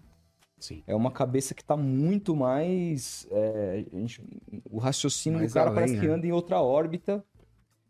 É. E eu queria entender quais foram, como que. Primeiro, como que é, é, houve essa ideia da tradução, e depois, quais foram as suas percepções também Uhum. ao fazer a tradução, ao ler o os livros. Essa é uma história legal. Então, primeiro, só um, um esclarecimento que não, não, não é responsabilidade sua. Né? Eu Uhum. traduzi o segundo livro. Ao segundo, É, o que. o do o, a, Azul. o A Metamorfose. Ah, sim. O primeiro livro. Confidencial, né? Primeiro, né? O, o, o, o, o conf- o- é, agora você tem tantos títulos É, em é o- tantos é o países primeiro é o diferentes. confidencial, é, é. o Confidencial, é o primeiro. confidencial. Quem traduziu foi o, do- foi o Gabriel, que é um dos donos da grande área. Ah, legal. Eu Então, escrevi o prefácio. então vamos dar os créditos aí devidos. Eu E assim, esse, esse o, o primeiro livro escrito pelo Martí Perarnal sobre Uhum. o Guardiola é o primeiro livro da Grande Área. É o livro com a Tá. qual a, a editora Grande Área nasce. Entendi. E é o livro que, que fez com que os donos da editora é, tivessem a ideia de começar a fazer esse trabalho. Tá. E o Gabriel me procurou logo depois que ele, com os sócios dele, adquiriram os direitos do livro para o Brasil. Uhum. Ele já estava trabalhando na tradução. E ele falou: ó, a gente adoraria que você fizesse o prefácio Uhum. e que você iniciasse um relacionamento com a gente que vai ser da maneira que você quiser. Uhum. É, porque a gente tem essa missão aqui, a gente tem essa ideia, a gente vai, a gente vai lançar a nossa editora junto com o livro e o nosso objetivo é fazer o que tiver ao nosso alcance para qualificar o debate sobre futebol no Brasil. Nós vamos, num primeiro momento, nos concentrar na tradução de livros escritos em outros idiomas para o português e a gente precisa de ajuda, a gente quer contar com você e tal. E eu falei, cara, essa ligação que você estava me fazendo é uma das coisas mais é, incríveis e, e, e- e prazerosas que, que eu posso receber. Eu adoro o personagem. é, o livro, eu já sabia que o livro estava sendo escrito. E o fato de saber que hoje existem pessoas que têm essas mesmas ideias e que vão trabalhar em cima disso é maravilhoso. Contem comigo, posso escrever o prefácio, posso fazer o que vocês fizer- quiserem. Depois eu fiz a tradução da Pirâmide do Jonathan Wilson, que é basicamente a história da tática no futebol. Uhum. Traduzi o segundo livro do, do Perarnal sobre o Guardiola. Traduzi também o livro do Sócrates, o Sim, livro que conta a a, vida, a vida do Sócrates, o livro Uhum. do, do, do Andrew sobre o Sócrates. É, e, e, assim, é, aquilo que o Perarnal pôde fazer, e ele terminou agora o terceiro livro, né? Ah, eu não sabia. Ele acabou de concluir o terceiro livro sobre o Guardiola, que é um livro, tudo indica, que compreende esse período dele no Manchester City até a conquista da Tríplice Coroa, Uhum. na, na última temporada. Então deve ser mais alguma coisa, co- levando em conta o nível de acesso que ele tem, o tipo de de relacionamento que ele tem e o talento dele para escrever É para abordar assuntos deve ser pelo menos tão sensacional quanto os outros dois. Uhum. E com um conteúdo ainda mais atraente, porque é um livro Um sobre período maior que um período maior e É. um livro sobre o sucesso, porque Sim, né, claro. as coisas aconteceram de uma maneira muito, muito boa ali pro, pro Guardiola e, e pro City. É, é assim, talvez pessoas ainda tentem fazer algo igual, no mínimo semelhante, no sentido da proximidade, de ter um treinador que abre as portas para alguém do seu clube e deixa essa pessoa ir a todos os lugares, estar em todos os momentos, é, entender o que acontece, fazer perguntas, participar de maneira ativa num, num universo que não é que não pertence a ele. E ainda permitir que essa pessoa relate tudo isso é uma coisa de fato muito difícil. Então, por mais que é, Eu acho que esse, esse é o... Quem não gostaria de fazer isso, né? Quem na, no, na nossa profissão não gostaria de ter esse acesso, independentemente do treinador envolvido, é. né? Quer poder participar, quer poder estar, poder ver e ouvir. Só de assistir aqueles All or Nothing lá, Isso. A gente já fica, puta, com meu Deus, eu queria participar. É, o, o, Isso... o livro do Abel também tive essa percepção. É. Exato. É uma coisa que não tem muito no Brasil. Né? Exato. É. Mas não vai ser Desse, não vai ser algo desse tamanho em relação ao que são os livros do, uhum. do Peranal sobre o Guardiola, por causa do Guardiola, né, cara? Uhum. É. Claro, claro. E, e, sem tirar absolutamente nenhum mérito do Perarnal, porque o, o, o, talento dele para estar ali e não incomodar, a sensibilidade dele para estar ali, não, não atrapalhar, não incomodar e, e poder fazer com que tudo isso, né, essa experiência toda, resulte em três livros. O terceiro a gente ainda não conhece, mas já dá para opinar sobre. Né? Não, não li, mas gostei, né? Não tem aquela só assim, não li, não, não li, mas adorei. Em, em, em, livros tão bons, é porque ele realmente é muito talentoso e uma pessoa muito diferente, né? Eu, eu tive contatos por e-mail com, com, com o Perarnal durante a tradução, queria saber certas coisas. Ele sempre me tratou com carinho mesmo, como se fosse uhum. um. Peraí. Algo que ele não necessariamente precisava fazer. Um, tomar um dia eu possa encontrá-lo pessoalmente e conversar com ele. Mas o trabalho que ele conseguiu realizar por causa desse profissional e, e da dificuldade envolvida em, em fazer isso é extraordinário. Extraordinário. E, e, e a tua percepção ao ler os livros sobre o Guardiola, mudou muito de, eh, depois dos livros, assim? Ou, ou, Acho que não tem como não mudar, né? Quando é. você vê diante daquilo ali. Exato, cara, porque a quantidade de, de informação é muito grande, né? É. E, a, e aquilo se choca com as suas percepções, né? Com a própria impressão que você tem de uma pessoa por coisas que você sim, lê aqui e ali, uhum, conversas que você tem aqui. Num, num, é o conteúdo que os livros do Peranal é, trouxeram, ele é muito grande. Sobre um personagem praticamente desconhecido. Pelo grande público, nem se fala. Mas Você acha que ele é o maior técnico de todos os tempos? Eu acho muito difícil afirmar num universo de, de tanta gente trabalhando com futebol e por tanto tempo. Uhum. E, e aí, lendo o livro do, do, Jonathan Wilson, que é um livro que passeia, para quem não leu ainda, um livro chama A Pirâmide Invertida, é um livro que conta. Ah, a gente fala ah, a história da tática, mas o que, que, que, que esse livro faz? Esse livro identifica é, os momentos na história do futebol em que o jogo deu saltos do ponto de vista organizacional. Hum.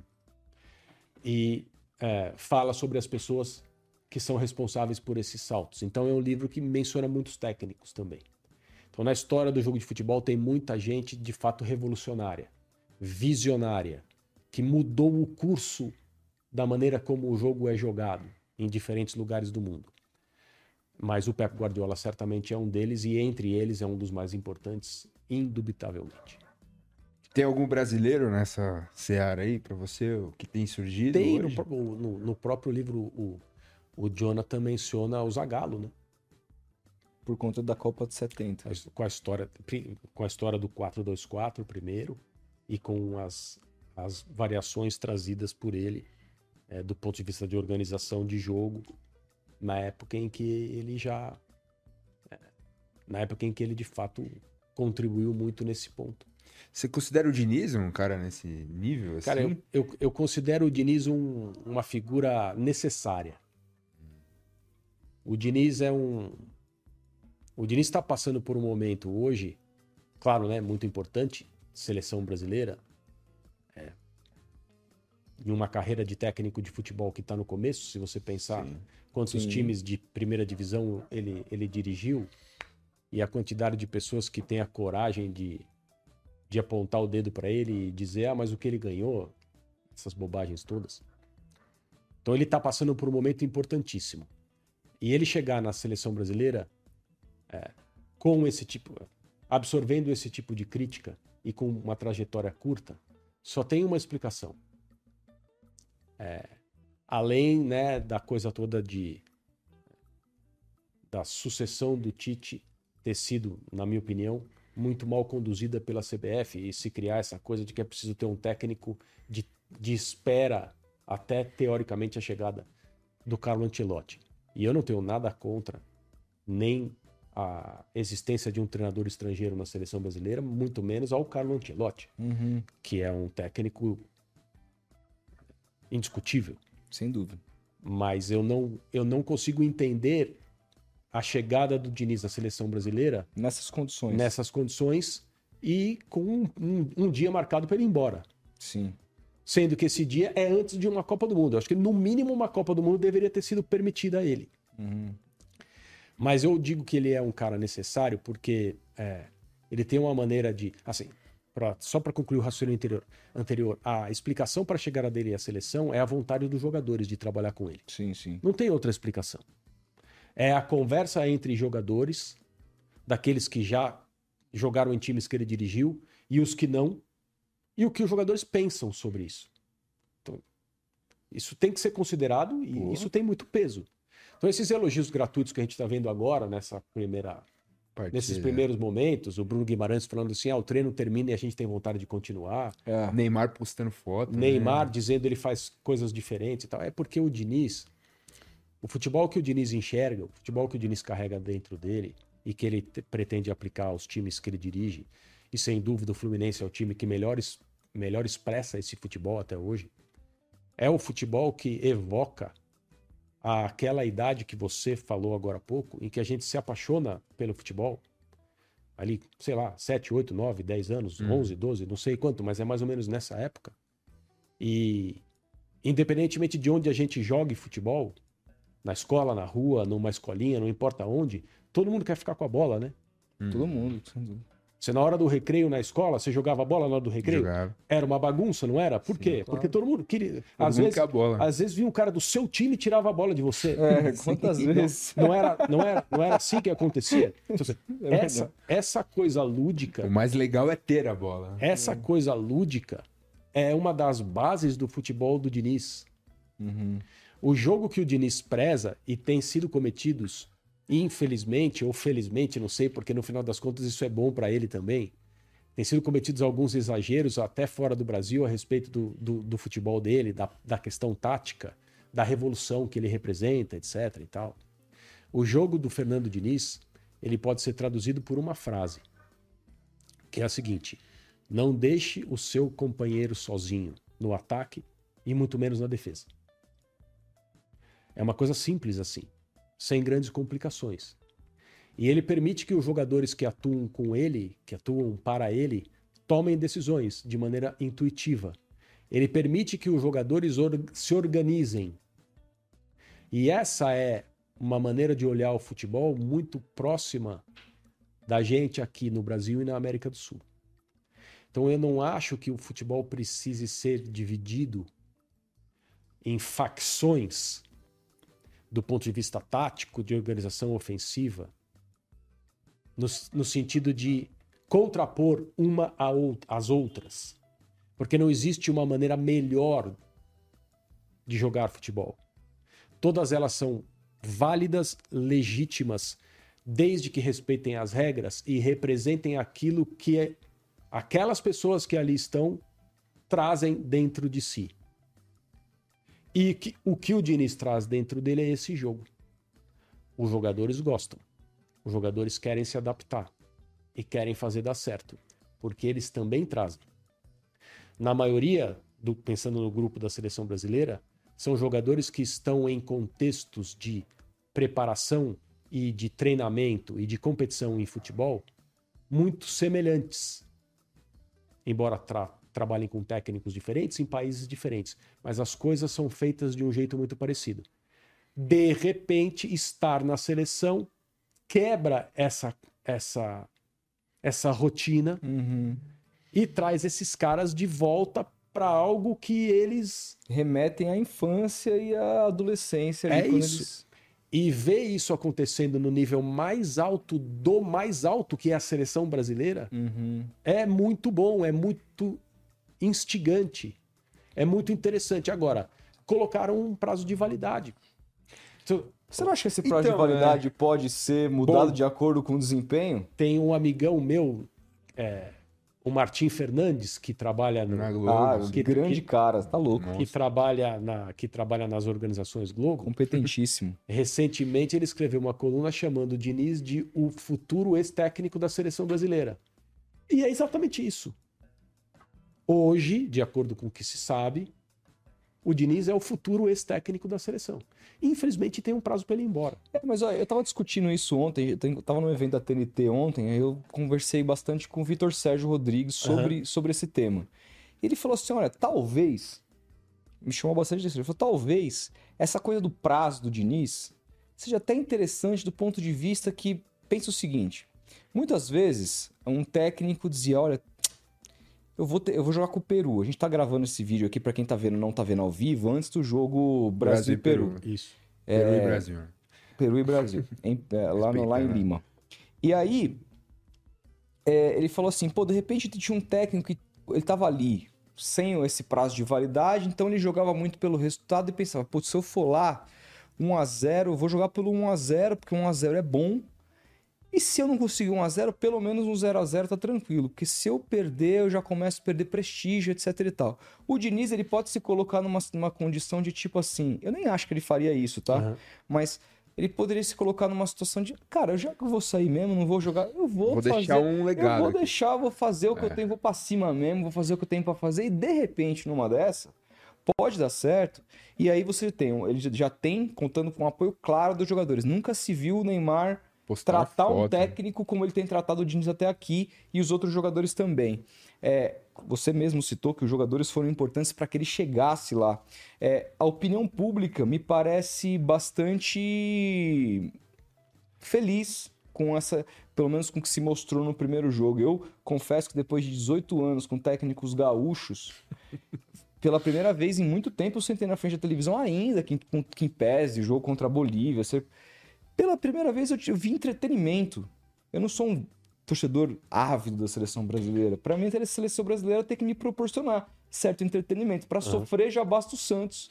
Então, eu, eu, quero me divertir. E eu Faz me, sentido. E eu me diverti. Sim. Eu me diverti de verdade, assim, com eu. Também, também Aquela diverti. coisa de não só você ver o Casemiro entrando de centroavante toda hora e 10 caras dentro da não. área, mas a coisa do futebol leve, Sim. os caras se associando o tempo todo. O Neymar jogando... perde pênalti e continua leve, e continua, continua leve, tentando, driblando, não, tem aquele peso, tá não ligado? sentiu a pressão. Aquela coisa de você ver o Neymar dando aquele chapéu despretensioso meio vagabundo. Que lembra ele campo, do Santos. Que lembra né? o futebol de rua é. que o Brasil sempre se destacou. Acabei de agradecer aqui, chegou mais um café e mais oh. uma água. É, então, muito, muito, obrigado. Eu, e Essa aí, é produção. Eu fico pensando, eu falo, será que talvez ele não seja o cara? Porque muito se fala que, bom, o, o, eu já vi o Luxemburgo falar isso e ele, ele não tem conseguido aplicar nos últimos trabalhos, mas ele, fala, ele sempre falava assim, gente, o, o, a gente parou de ganhar porque a gente passou a jogar o futebol do europeu. Uhum.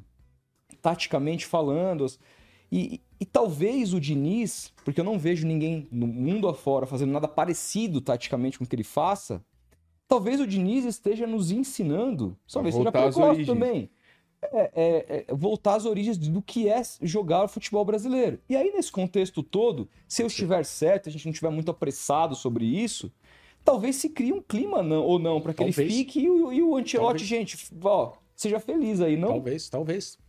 É, e talvez não seja por outro motivo que não existe uma resposta concreta, pelo menos eu não, não, não soube de nada disso, é, sobre o que acontecerá ou o que aconteceria se o time do Diniz jogar maravilhosamente, as pessoas aqui no Brasil aceitarem, né? tiverem essa opinião a respeito do que elas estão vendo, os jogadores é, se incluírem nisso de uma maneira bem vocal, dizendo: olha, é, não só estamos jogando bem, a coisa está funcionando, os resultados são bons, como nós estamos adorando essa experiência toda. Uhum. Então, internamente, um movimento de opinião semelhante ao, à questão externa de opinião pública, uhum. crítica, etc.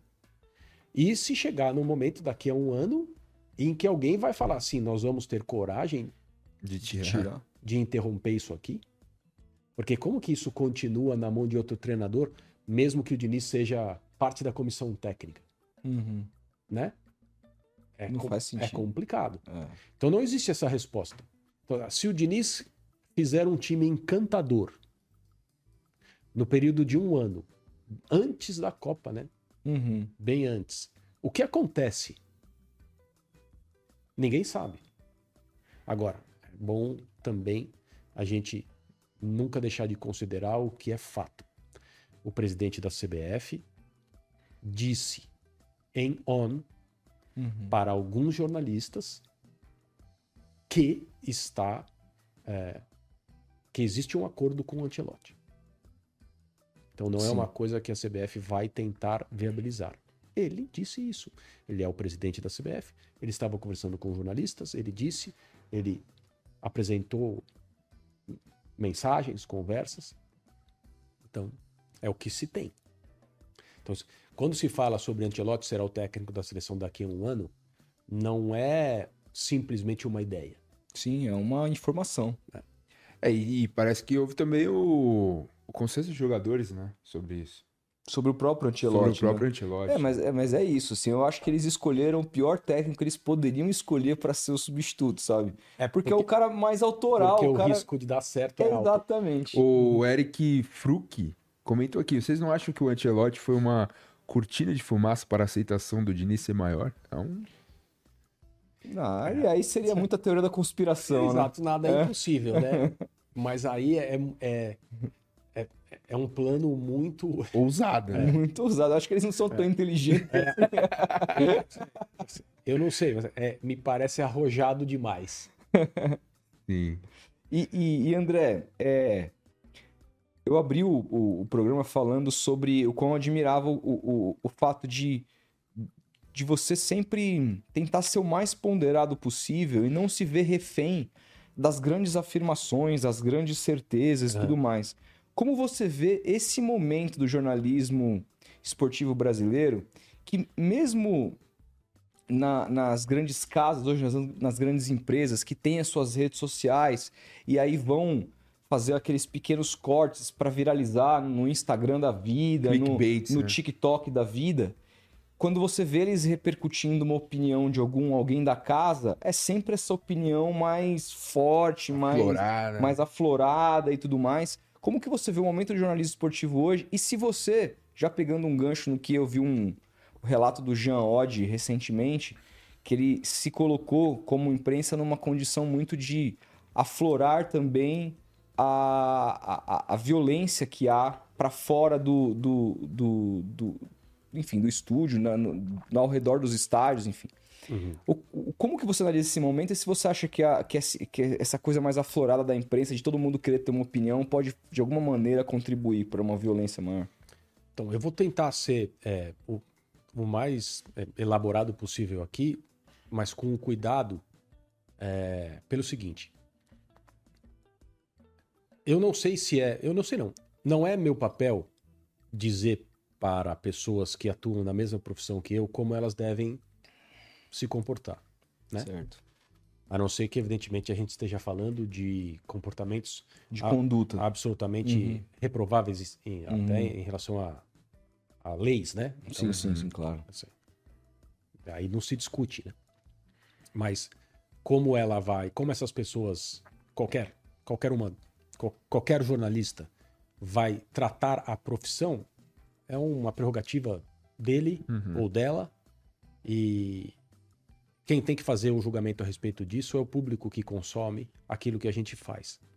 Então seria muito prepotente e arrogante da minha parte dizer, olha, esse, essa pessoa, é o mesmo que eu não cite nomes, ah, não é assim que se faz. Eu posso falar sobre a maneira como eu aprendi e, como eu tento é, exercer a minha profissão e aqueles valores que são importantes para mim. Então, é, eu vejo, e acho que todo mundo que acompanha um pouco mais, com mais proximidade, mais profundidade, vê, em primeiro lugar, uma tendência muito forte sobre assumir protagonismos. Né? Hoje em dia, a coisa está muito personalista. Isso se percebe não só em, em, em cortes de análises sobre qualquer coisa que aconteça no ambiente do futebol, principalmente, Uhum. mas também na forma como algumas pessoas se colocam publicamente, por exemplo, quando morre alguém. Então, um jornalista ou uma jornalista se senta para escrever uma homenagem a alguém que morreu. E ela escreve um texto sobre ela própria. Isso não tem acontecido com extrema Sim, frequência? o- Sim. Inverte Se você, né? se você apertar aquilo ali, é uma história sobre ela. Não sobre a pessoa que ela pretende homenagear. E se você usa a morte de alguém para fazer uma homenagem a você mesmo, o seu erro é inominável. E as pessoas fazem isso sem perceber.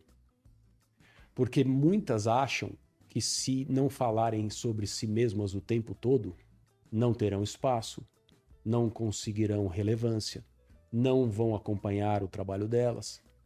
Precisam falar de si o tempo todo e não deixar o próprio trabalho falar por elas.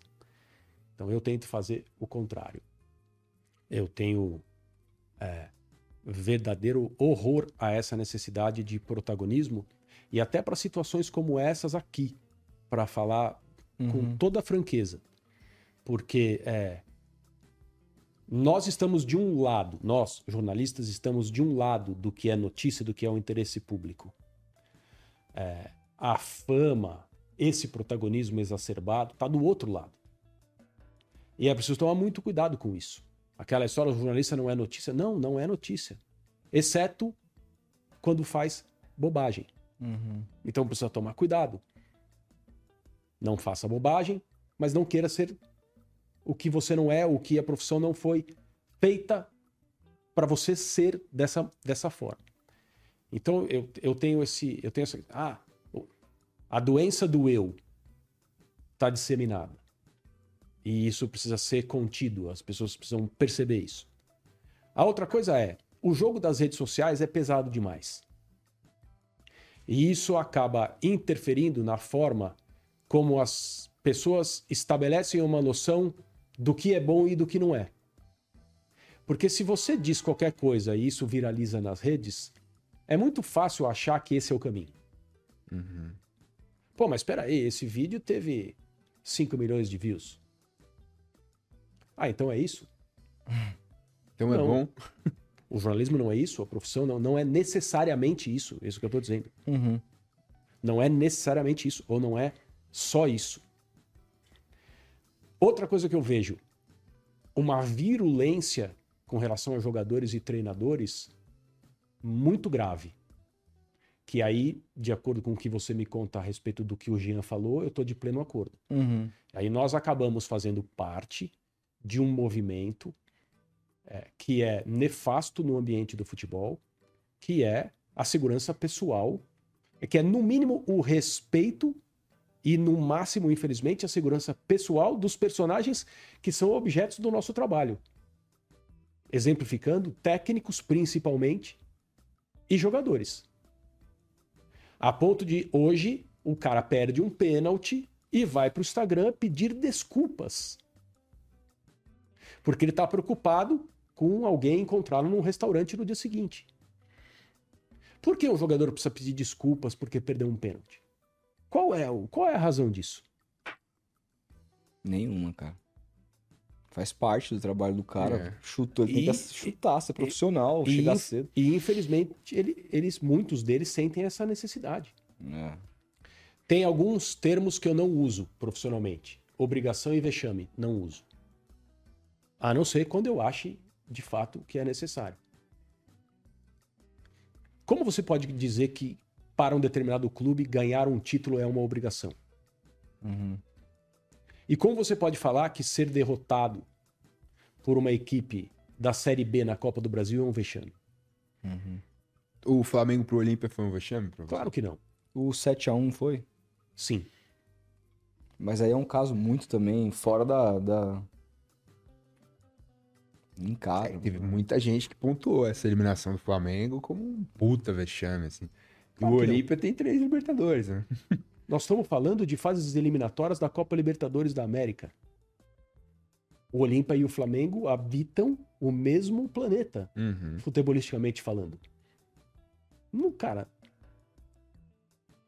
Vexame é, do ponto de vista esportivo, é algo muito diferente disso.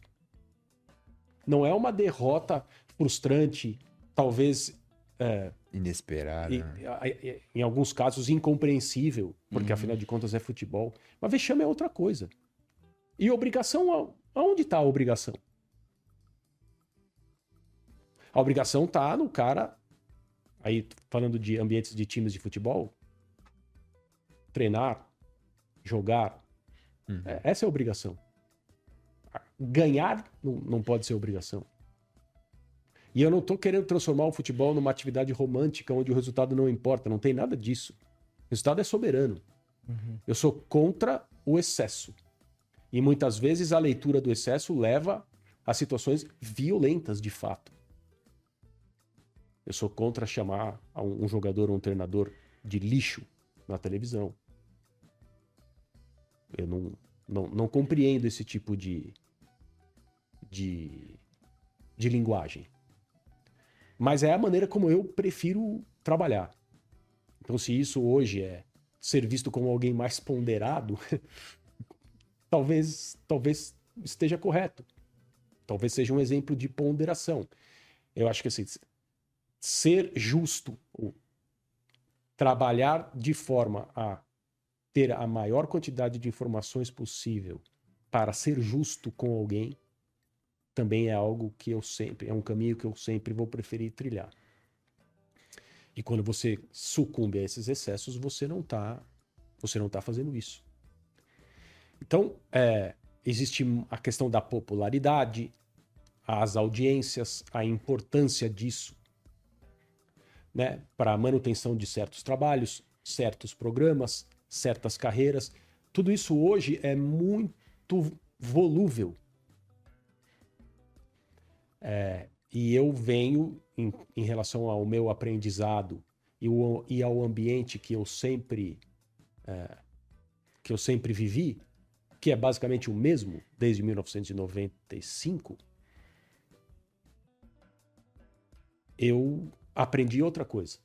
É, é, Inclusive, a gente recebeu aqui, não só o Trajano, mas como o Palomino também, uma coisa que fiquei sabendo é que a, a medição de audiência na própria ESPN ela começa por volta de 2012. Eu não sei dizer É, exatamente e, quando. E, e aí, assim, é- é, segundo eles, a partir disso e a partir dos números, foi feita uma série de mudanças, etc e tal. Então, me parece que aquele, a- a- aquela tua escola, como não tinha essa medição, não, a única coisa que se media era a qualidade do, Do produto conteúdo, né? e o, do conteúdo pura e simplesmente Sim. talvez tenha moldado profissionais ali que enxerguem a coisa toda de como a audiência Sim. é, é, é um resultado do, do, do bom trabalho e não o fim.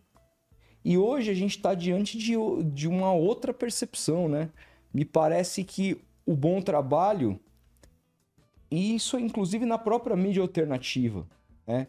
É, eu, não, eu não olho ninguém como concorrente, porque é, acho que tem espaço para todo mundo, mas eu observo muita gente que poderia ter capacidade para fazer coisas mais legais do que fazem, mas porque aquelas coisas que é, não, não são, pelo menos na minha avaliação, às vezes a pessoa, né? Isso numa coisa muito pessoal, mas aquelas coisas que não são tão bacanas assim pro gosto delas próprias, não dão, tão, não dão tanta Uhum. audiência, e claro, todo mundo tem que, no fim, pagar as contas e o projeto tem que ser sólido. Você acha que de alguma maneira esse capitalismo selvagem que fez com que tudo se voltasse pro comercial e, e- e- Números, número likes, e tudo mais views. prejudicou o jornalismo de alguma maneira? Sim, claro.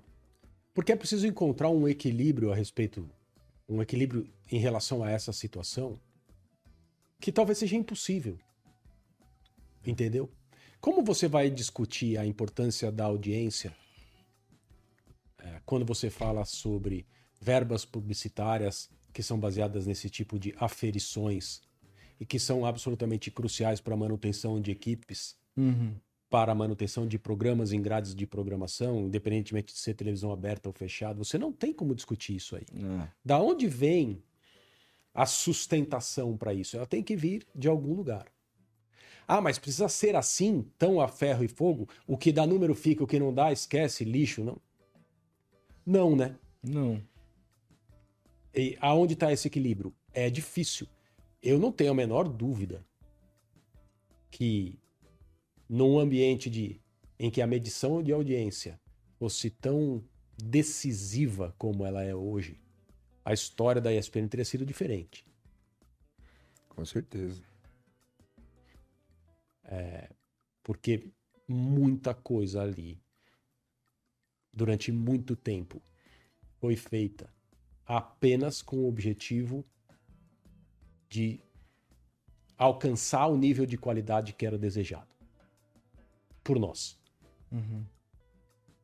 E poderíamos ter, podemos ter errado muitas vezes.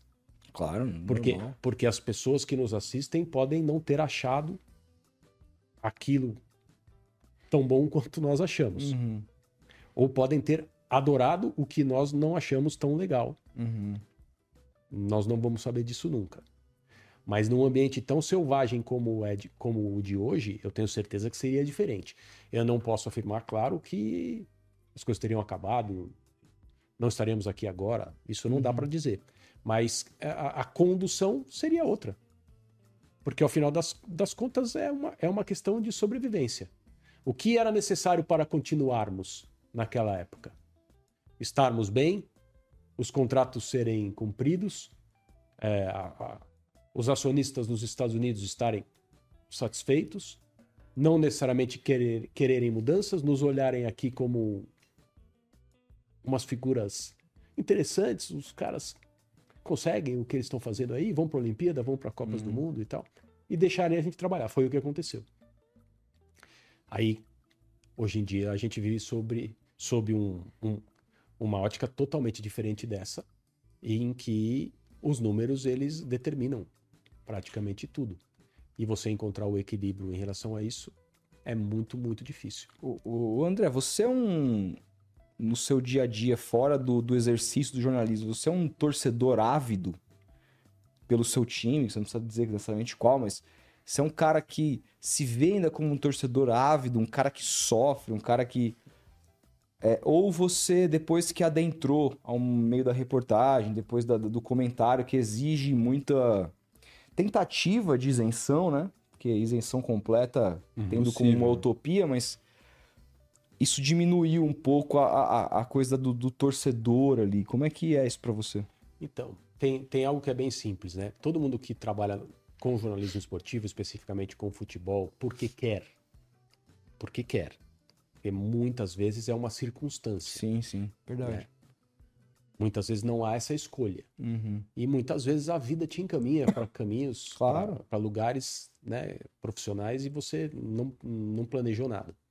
Então, todo mundo que teve a felicidade de escolher e a felicidade maior ainda de realizar e está nessa, nesse, nessa profissão e nesse ambiente porque quer, tem um time de futebol, né? Porque uhum. senão, de onde vem a relação? É. De onde vem a ideia? De onde vem o claro, sonho? Claro, claro. Não, não tem como, né? Agora, dizer que é impossível segurar a paixão é, na hora que o seu time está jogando ou na hora de escrever alguma coisa a respeito é, da, do time para, para o qual você torce é impossível, não tem como, é, é simplesmente mentira. Mentira. Ah, mas po pode haver excessos?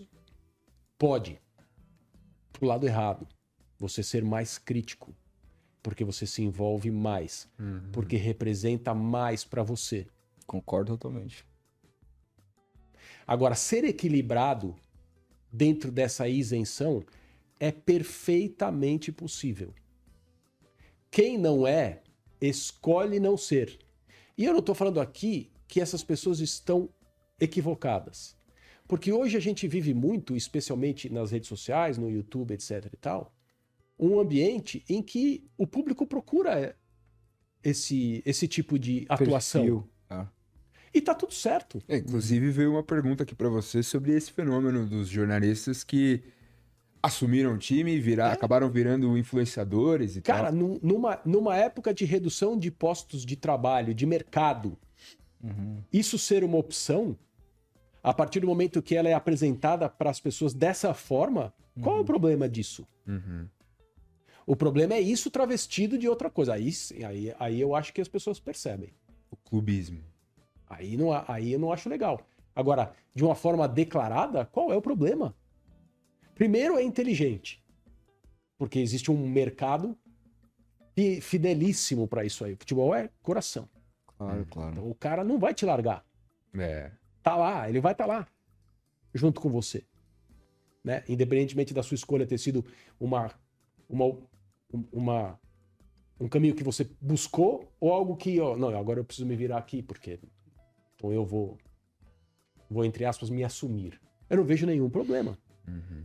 Agora, se você pretende trabalhar de uma outra forma, com neutralidade, é absolutamente possível. Basta você querer. É, as coisas mudam mesmo porque você tem mais acesso, claro, você conhece as pessoas, é, você percebe com mais clareza como as coisas são feitas e você se envolve mais ou se distancia mais conforme aquilo que está acontecendo. Eu acho que isso é natural. Mas não deixei de ser torcedor, não. Não deixei. E, e assim, quem tem filho passa isso para os filhos uhum. e, e, e, revive essa, essa época, o que é uma coisa muito legal. E quando você revive essa época, você se realimenta disso uhum. e volta a ser muito importante para você, porque você deseja que seus filhos, suas filhas Sigam tenham, essa, tenham, uhum. essa, tenham essa relação e vivam uhum. esses momentos Uhum. E sofram e também fiquem felizes. Fiquem felizes. Então é, é bem legal. É, eu diria para você que não diminuiu, mas não diminui, mas você filtra. Então é um pouco diferente. Cara, eu agradeço demais por ter vindo aqui. Eu que agradeço. Eu um papo que daria para continuar Nossa. por horas, porque meu, meu Deus. Tem muita gente aqui, teve até o, o Daniel, Daniel Daniel, né? O, o arroba dele, ele falou, cara, passa o seu Pix aí, porque essa, esse podcast foi uma aula. ele eu, comentou aqui. Eu só comentários Daniel, positivos. Tá.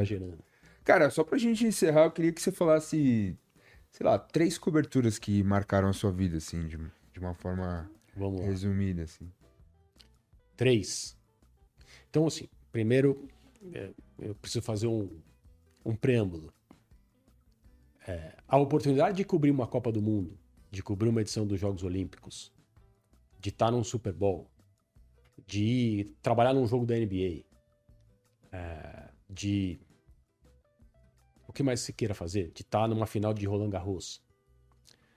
É, qualquer, qualquer coisa que geralmente as pessoas consideram aí os grandes eventos esportivos, para quem adora esporte desde que nasceu praticamente e também adora jornalismo, tudo isso é maravilhoso. De uma maneira difícil de descrever. Difícil mesmo. É, a, a forma mais próxima que eu consegui chegar é essa que eu revelei agora há pouco. De, eu pagaria. Para estar lá, eu estou recebendo. E estão me pagando. Tenho amigos recentemente que voltaram do US Open foram se programaram, foram para Nova York com, com o único objetivo de passar os dias vendo jogos de tênis. Isso não é legal? Porra, cara. Pô, é maravilhoso. Esses mesmos caras estiveram na Copa do Mundo do Catar. É assim. Eu também faria isso. Uhum. Mas eu, por uma questão profissional, tenho um outro tipo de relação com essas coisas e agradeço por isso e tenho isso muito claro para mim. Eu pagaria e estão me pagando. É a forma mais próxima que eu consigo descrever a sensação de estar nesses lugares. Mas eu não vou mencionar nenhuma dessas coisas para te responder. Porque à medida em que você vai realizando esses sonhos, não que essas coisas se transformem em, em situações normais para você. É, e independentemente da, da quantidade, Eu odeio essa coisa de eu estive em tantas Copas, eu fiz tantas finais uhum. de Champions League. Isso não importa, tá? Isto não importa. O que importa é o tipo de trabalho que você fez. Foi bom? É isso que eu quero saber. Então, não gosto de me, me posicionar dessa maneira, mas independentemente de quantas vezes você vai fazer essas coisas, não isso, isso não se reduz a uma coisa cotidiana, jamais. Mas tendo passado por essa experiência, você descobre na profissão que tem coisas das quais você gosta mais. E depois que você passa por elas, você percebe que isso, digamos assim, é um preciosismo, entendeu? Hum. Pô, eu tive a chance de fazer algo que isso eu não imaginei. Então vamos lá. Eu não sei se eu consigo chegar na terceira, mas talvez sim. É... Houve uma época no auge da rivalidade Barcelona-Real Madrid que aconteceram quatro clássicos em 18 dias. Dois pela Liga dos Campeões, um pela Copa do Rei, a final, e um pelo Campeonato. 2010. E um pelo Campeonato Espanhol. É. Auge do sucesso dessas duas equipes. Messi, Cristiano Ronaldo, seleção espanhola inteira, quase a seleção, quase outras seleções, alemã, vários jogadores ali. Era o maior era o maior jogo de futebol do mundo, indiscutivelmente sob qualquer aspecto. E houve um período na história em que foram quatro jogos num trecho de 18 dias. E o Trajano falou: vamos cobrir esses quatro jogos. E me mandou. Eu, Calçade, um cinegrafista, um produtor e, ed e editor. Isso é algo tão raro e é uma coisa tão específica, é, uma, é um preciosismo, é o que eu acabei de falar. E ao mesmo tempo é uma joia. Claro. Porque eu não sei se vai acontecer de novo, é uma coisa que aconteceu num determinado momento da história que não vai se repetir. É tipo um eclipse, né? Isso. Cara? Então talvez aconteça quatro jogos em 20 dias outra vez. Uhum. O Messi não vai estar, tá, o Cristiano Ronaldo não vai estar, tá, não vai ser, o, Pe o Pepe Guardiola não vai estar, tá, o outro técnico Chave, não, Iniesta, né? José Mourinho não vai estar. Não vai ser numa época em que esses dois times estão dominando se relacionavam dessa maneira. É. Provavelmente não vai ser o grande jogo de futebol do planeta. Então, assim, isso é uma tremenda sorte. Então, essa é uma dessas coberturas. 18 dias cobrindo quatro clássicos na Espanha. É... Uma outra é uma antes disso, que é aconteceu logo que o Guga terminou o ano como número um do mundo no final do ano 2000. Puta, cara, eu já me arrepiei aqui. Ele ganhou o Masters em Lisboa, Lisboa, fechou a temporada como primeiro do ranking e anunciou na entrevista coletiva que ia tirar férias e que não queria ser é, incomodado. Queria fazer uma viagem que ele planejava há muito tempo com os amigos e não conseguia fazer por causa do calendário dele. Uhum. E não conseguia juntar os, os amigos todos. E ele ia pro Havaí para surfar. Ia alugar uma casa lá. Ia ficar lá e era isso que ele queria fazer. É, nesse dia eu estava no Rio de Janeiro porque a ESPN transmitia o Campeonato Carioca de Basquete. Era um campeonato legal pra caramba, porque o Vasco tinha um grande time, o Flamengo também, ótimos jogadores, estrangeiros de alto nível. As finais eram no Maracanãzinho e o Maracanãzinho lotava. Era um negócio tremendo. Uhum. E aí me ligaram e falaram: você tem que voltar para São Paulo para pegar seu passaporte, porque o Trajano quer que você vá atrás do Guga. Aí eu falei: o Guga foi pro Havaí. Ou pelo menos ele ia. Então é isso mesmo. Trajano quer que você vá atrás dele. Aí eu falei, cara, mas o Guga pediu para não ser incomodado. Bom, aí você fala com o Trajano. tá bom. Caralho, pro Havaí, assim, do nada. Né? E, e, eu, eu conheci o Guga é, não a ponto de, de, ter certeza de que ele me atenderia numa situação como essa. Uhum. Mas eu conheci o Guga quando o Guga tinha 16 anos. Então o Trajano jogou a carta certa. Tipo assim, o cara que tem chance aqui de uhum. conseguir alguma coisa é o André. Uhum. Beleza. Voltei para São Paulo, fui lá na redação E falei para ele, ó, é, eu vou tentar ao máximo. Você sabe disso. Mas existe a chance dele não querer. Tudo bem que chegar um cara que veio do Brasil e ele virar e falar não vou falar com você, é uma coisa meio extrema, mas a partir do momento que ele avisou, é lógico.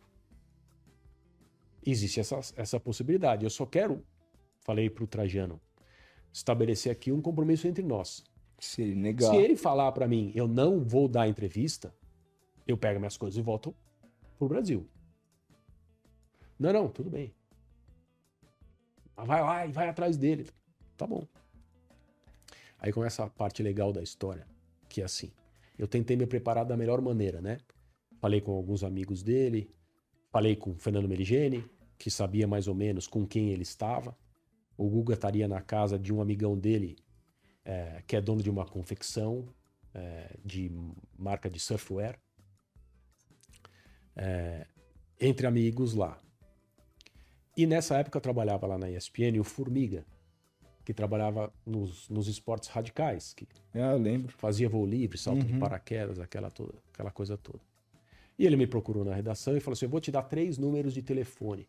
São três surfistas brasileiros que estão no Havaí agora. Estão lá. E eles podem ter como te ajudar. Uhum.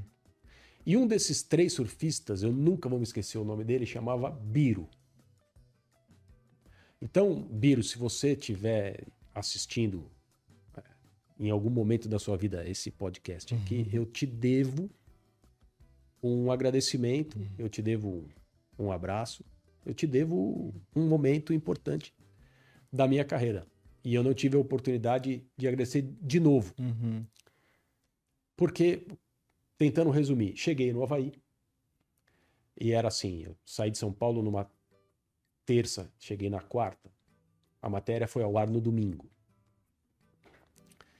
Cheguei no Havaí, do aeroporto eu liguei nos três números que o Formiga me deu. O primeiro ninguém atendeu, o segundo ninguém atendeu, o terceiro atendeu um cara. O Biro. Biro, cara, meu nome é André Kfouri, eu sou repórter da ESPN, eu tô acabando de chegar aqui no Havaí, eu vim atrás do Guga, eu queria saber se você tem alguma informação de onde ele pode estar. O Biro começa a rir do outro lado da linha. Você está rindo por quê? Assim, não, a gente estava junto agora há pouco, a gente estava surfando, acabei de chegar em casa. Falei, você está falando sério? Eu falei, sim, tô. Falei, você pode me dar alguma orientação de como encontrá-lo? Ele falou, André, você sabe onde você está? Eu falei, sim, estou no aeroporto. Ele falou: Você acabou de chegar, você está no aeroporto ainda. Sim. Então pensa que você está em São Paulo e nós estamos em Ubatuba. Você está longe daqui. Caralho. Nossa. Você está é, num lugar que você vai ter que ir para o litoral uhum. norte, a parte norte da ilha, da grande ilha do Havaí. Uhum. E é aqui que nós estamos. E aí você vai ter que encontrar, se virar para ir para um para outro lugar. É, e daqui a pouco vai escurecer, são 5 da tarde. Tá, estamos no inverno aqui. É, eu não aconselho você querer vir para cá hoje. Então, então você está diante de todos esses problemas. Eu falei, ah, tá bom. Mas ó, eu vou te dar o número do telefone da casa onde ele está hospedado. E você vê o que você faz. Mas só fica esperto, tenha em mente que você está no mínimo umas três horas de carro daqui. Aí eu fui pro hotel. Fui pro hotel, estava conversando com um cinegrafista que até hoje faz alguns trabalhos para a ESPN, o Marcelo dos Santos. O nome dele está em várias grandes reportagens que a ESPN fez ao longo desses anos todos. E olhei para ele e falei, cara, o Biro falou que é longe, que ele não aconselha a gente ir e tal. O Marcelo olhou para mim e falou assim: Mas como assim, cara? A gente, a gente anda de carro no Brasil. Nessa época não tinha GPS, não tinha uhum. mapa. A gente anda de carro no Brasil. Porque a minha ideia era ir lá e ver se eu conseguia pelo menos encontrá-lo, Uhum. mesmo sendo de noite, combinar com ele para voltar no dia seguinte. Claro, claro. Aí ele falava, vambora. Pegamos o carro, mapa aberto. Em duas horas e meia a gente estava lá embaixo. Não tem como errar. É uma estrada americana. Uhum. Quem que se perde nos Estados Unidos? Não, não tem jeito. Em termos de sinalização, não importa Uhum. se é de dia, se é de noite. Uhum. Duas horas e pouco a gente estava lá. Chegamos num posto de gasolina, mais ou menos próximo. Pego o telefone, ligo para casa onde o Guga está. Atende o telefone. É o Biro.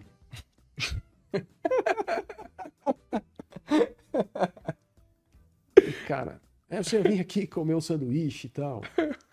Falei, você tá aí, então, como eu chego aí? Aonde você tá? Tô num posto de gasolina. Aí ele, ele falou, então faz o seguinte. Ele sabia onde era o posto, a primeira direita, a segunda e tal, uma estradinha. Cheguei. Cheguei, chamei o Guga. O Guga saiu na, na porta. O que você está fazendo aqui? Eu falei, eu sei que eu não deveria estar aqui, mas eu cumpro ordens, acho que você também entende. É, eu quero primeiro te parabenizar, te dar um abraço, tremendo orgulho, parabéns. E saber se você pode, em algum momento, não hoje, claro, me dar uma entrevista. Aí ele falou: tudo bem, sem problemas, mas nós temos que resolver uma situação. Hoje eu posso contar isso, né? É, qual é a situação? É, você vai ter que me encontrar sem querer na praia. Porque eu pedi para as Uhum. pessoas não, Não vi, né? Se eu der a entrevista pra você. não, não virem para cá. Uhum. Que era todo arrumadinho no sofá, assim, Uhum. não rola, né? Então nós vamos ter que fazer uma coisa com um pouco de atuação. Uhum. Eu falei, sem problema nenhum. A gente combina isso aí. Disse, Então, amanhã, seis da manhã, a gente vai sair. E eu não sei ainda para onde a gente vai, porque depende do- da meteorologia, onde é legal ir, tem né, uma infinidade de praias e Ondas, ondas e tal. Então só, a gente só vai saber amanhã, então esteja aqui amanhã às seis da manhã. Ok. Voltei para Honolulu, mais duas horas. E Ah, não tinha como se hospedar lá. Cara, a gente, pra te falar a verdade, o único erro que eu cometi nesse dia é que a gente não levou o equipamento. Hum. Porque eu falei, ah, não dá pra entrevistar o cara de noite. É um breu tremendo e tal. Ah, então Isso- você tinha que ter voltado pra buscar. Se ele tivesse falado, não, é, vai, vai ter que ser agora, eh, não, ia- não ia dar. Uhum. Voltei pro hotel, eu e o Marcelo. Dia seguinte de manhã, seis da manhã, a gente tava lá. Aí fomos de carro atrás dele. E aí combinamos que ele viria da água pra praia e que a gente acharia ele com a câmera. E na matéria é exatamente isso que acontece. A gente localiza ele na água, ele vem saindo. Aí encontra assim, mas o que é isso? Hermes e Renato total. Ah, André, que fúria aqui! o que o que que você tá fazendo aqui? E aí sim a gente pediu autorização para uma senhora que tinha uma casa quase que pé na areia, assim, numa cerquinha de, de pedra. Um cenário maravilhoso. E Porra. ele, e ele falou com a gente. Então eu acho que eu vou ficar só com duas, cara. Pô, mas essa é sensacional, velho. Nossa, cara. A terceira eu, vai, vai ser difícil eu puxar. Uhum. Ah, a terceira você volta e conta. Beleza. né? Esse foi, André que foi, Puta cara. Muito merda, obrigado. que- Foi Que demais. papo, velho. E, Eu que agradeço a vocês. e Muito bom, obrigado. mais uma vez, um imenso orgulho recebê-lo em minha casa. Um grande abraço Tá ao? Biro Muito também. prazer. Muito obrigado pelo convite, pela conversa. Eu posso corroborar tudo que meus amigos jornalistas me contaram sobre as experiências deles aqui. Então, muito obrigado. Foi muito legal. Ficamos Pô, felizes. Gente, Sensacional, Por favor, se você não se inscreveu, ainda se inscreva. Se não deixou o seu like, por favor, faça isso agora. É, e claro, amanhã também já estarão os primeiros cortes lá desse, desse podcast, lá no nosso canal de Sim. cortes, cujo link tá aqui embaixo na descrição, né, Felipe? Exatamente. Se inscrevam lá, deixem o like aqui no nosso canal ao vivo. E é isso. Os cortes com o André já estarão disponíveis aí. Semana que vem estaremos aqui de volta na terça-feira, é isso? Isso. Terça-feira Vessone. com Rodrigo Vessone. Então, já se inscreve e ativa o sininho aí para não perder, que assim que a gente entrar ao vivo você vai ser notificado. Beleza? Grande abraço, obrigado produção, Valeu, todo mundo gente. junto aí E até a próxima. Abraço. Tamo junto.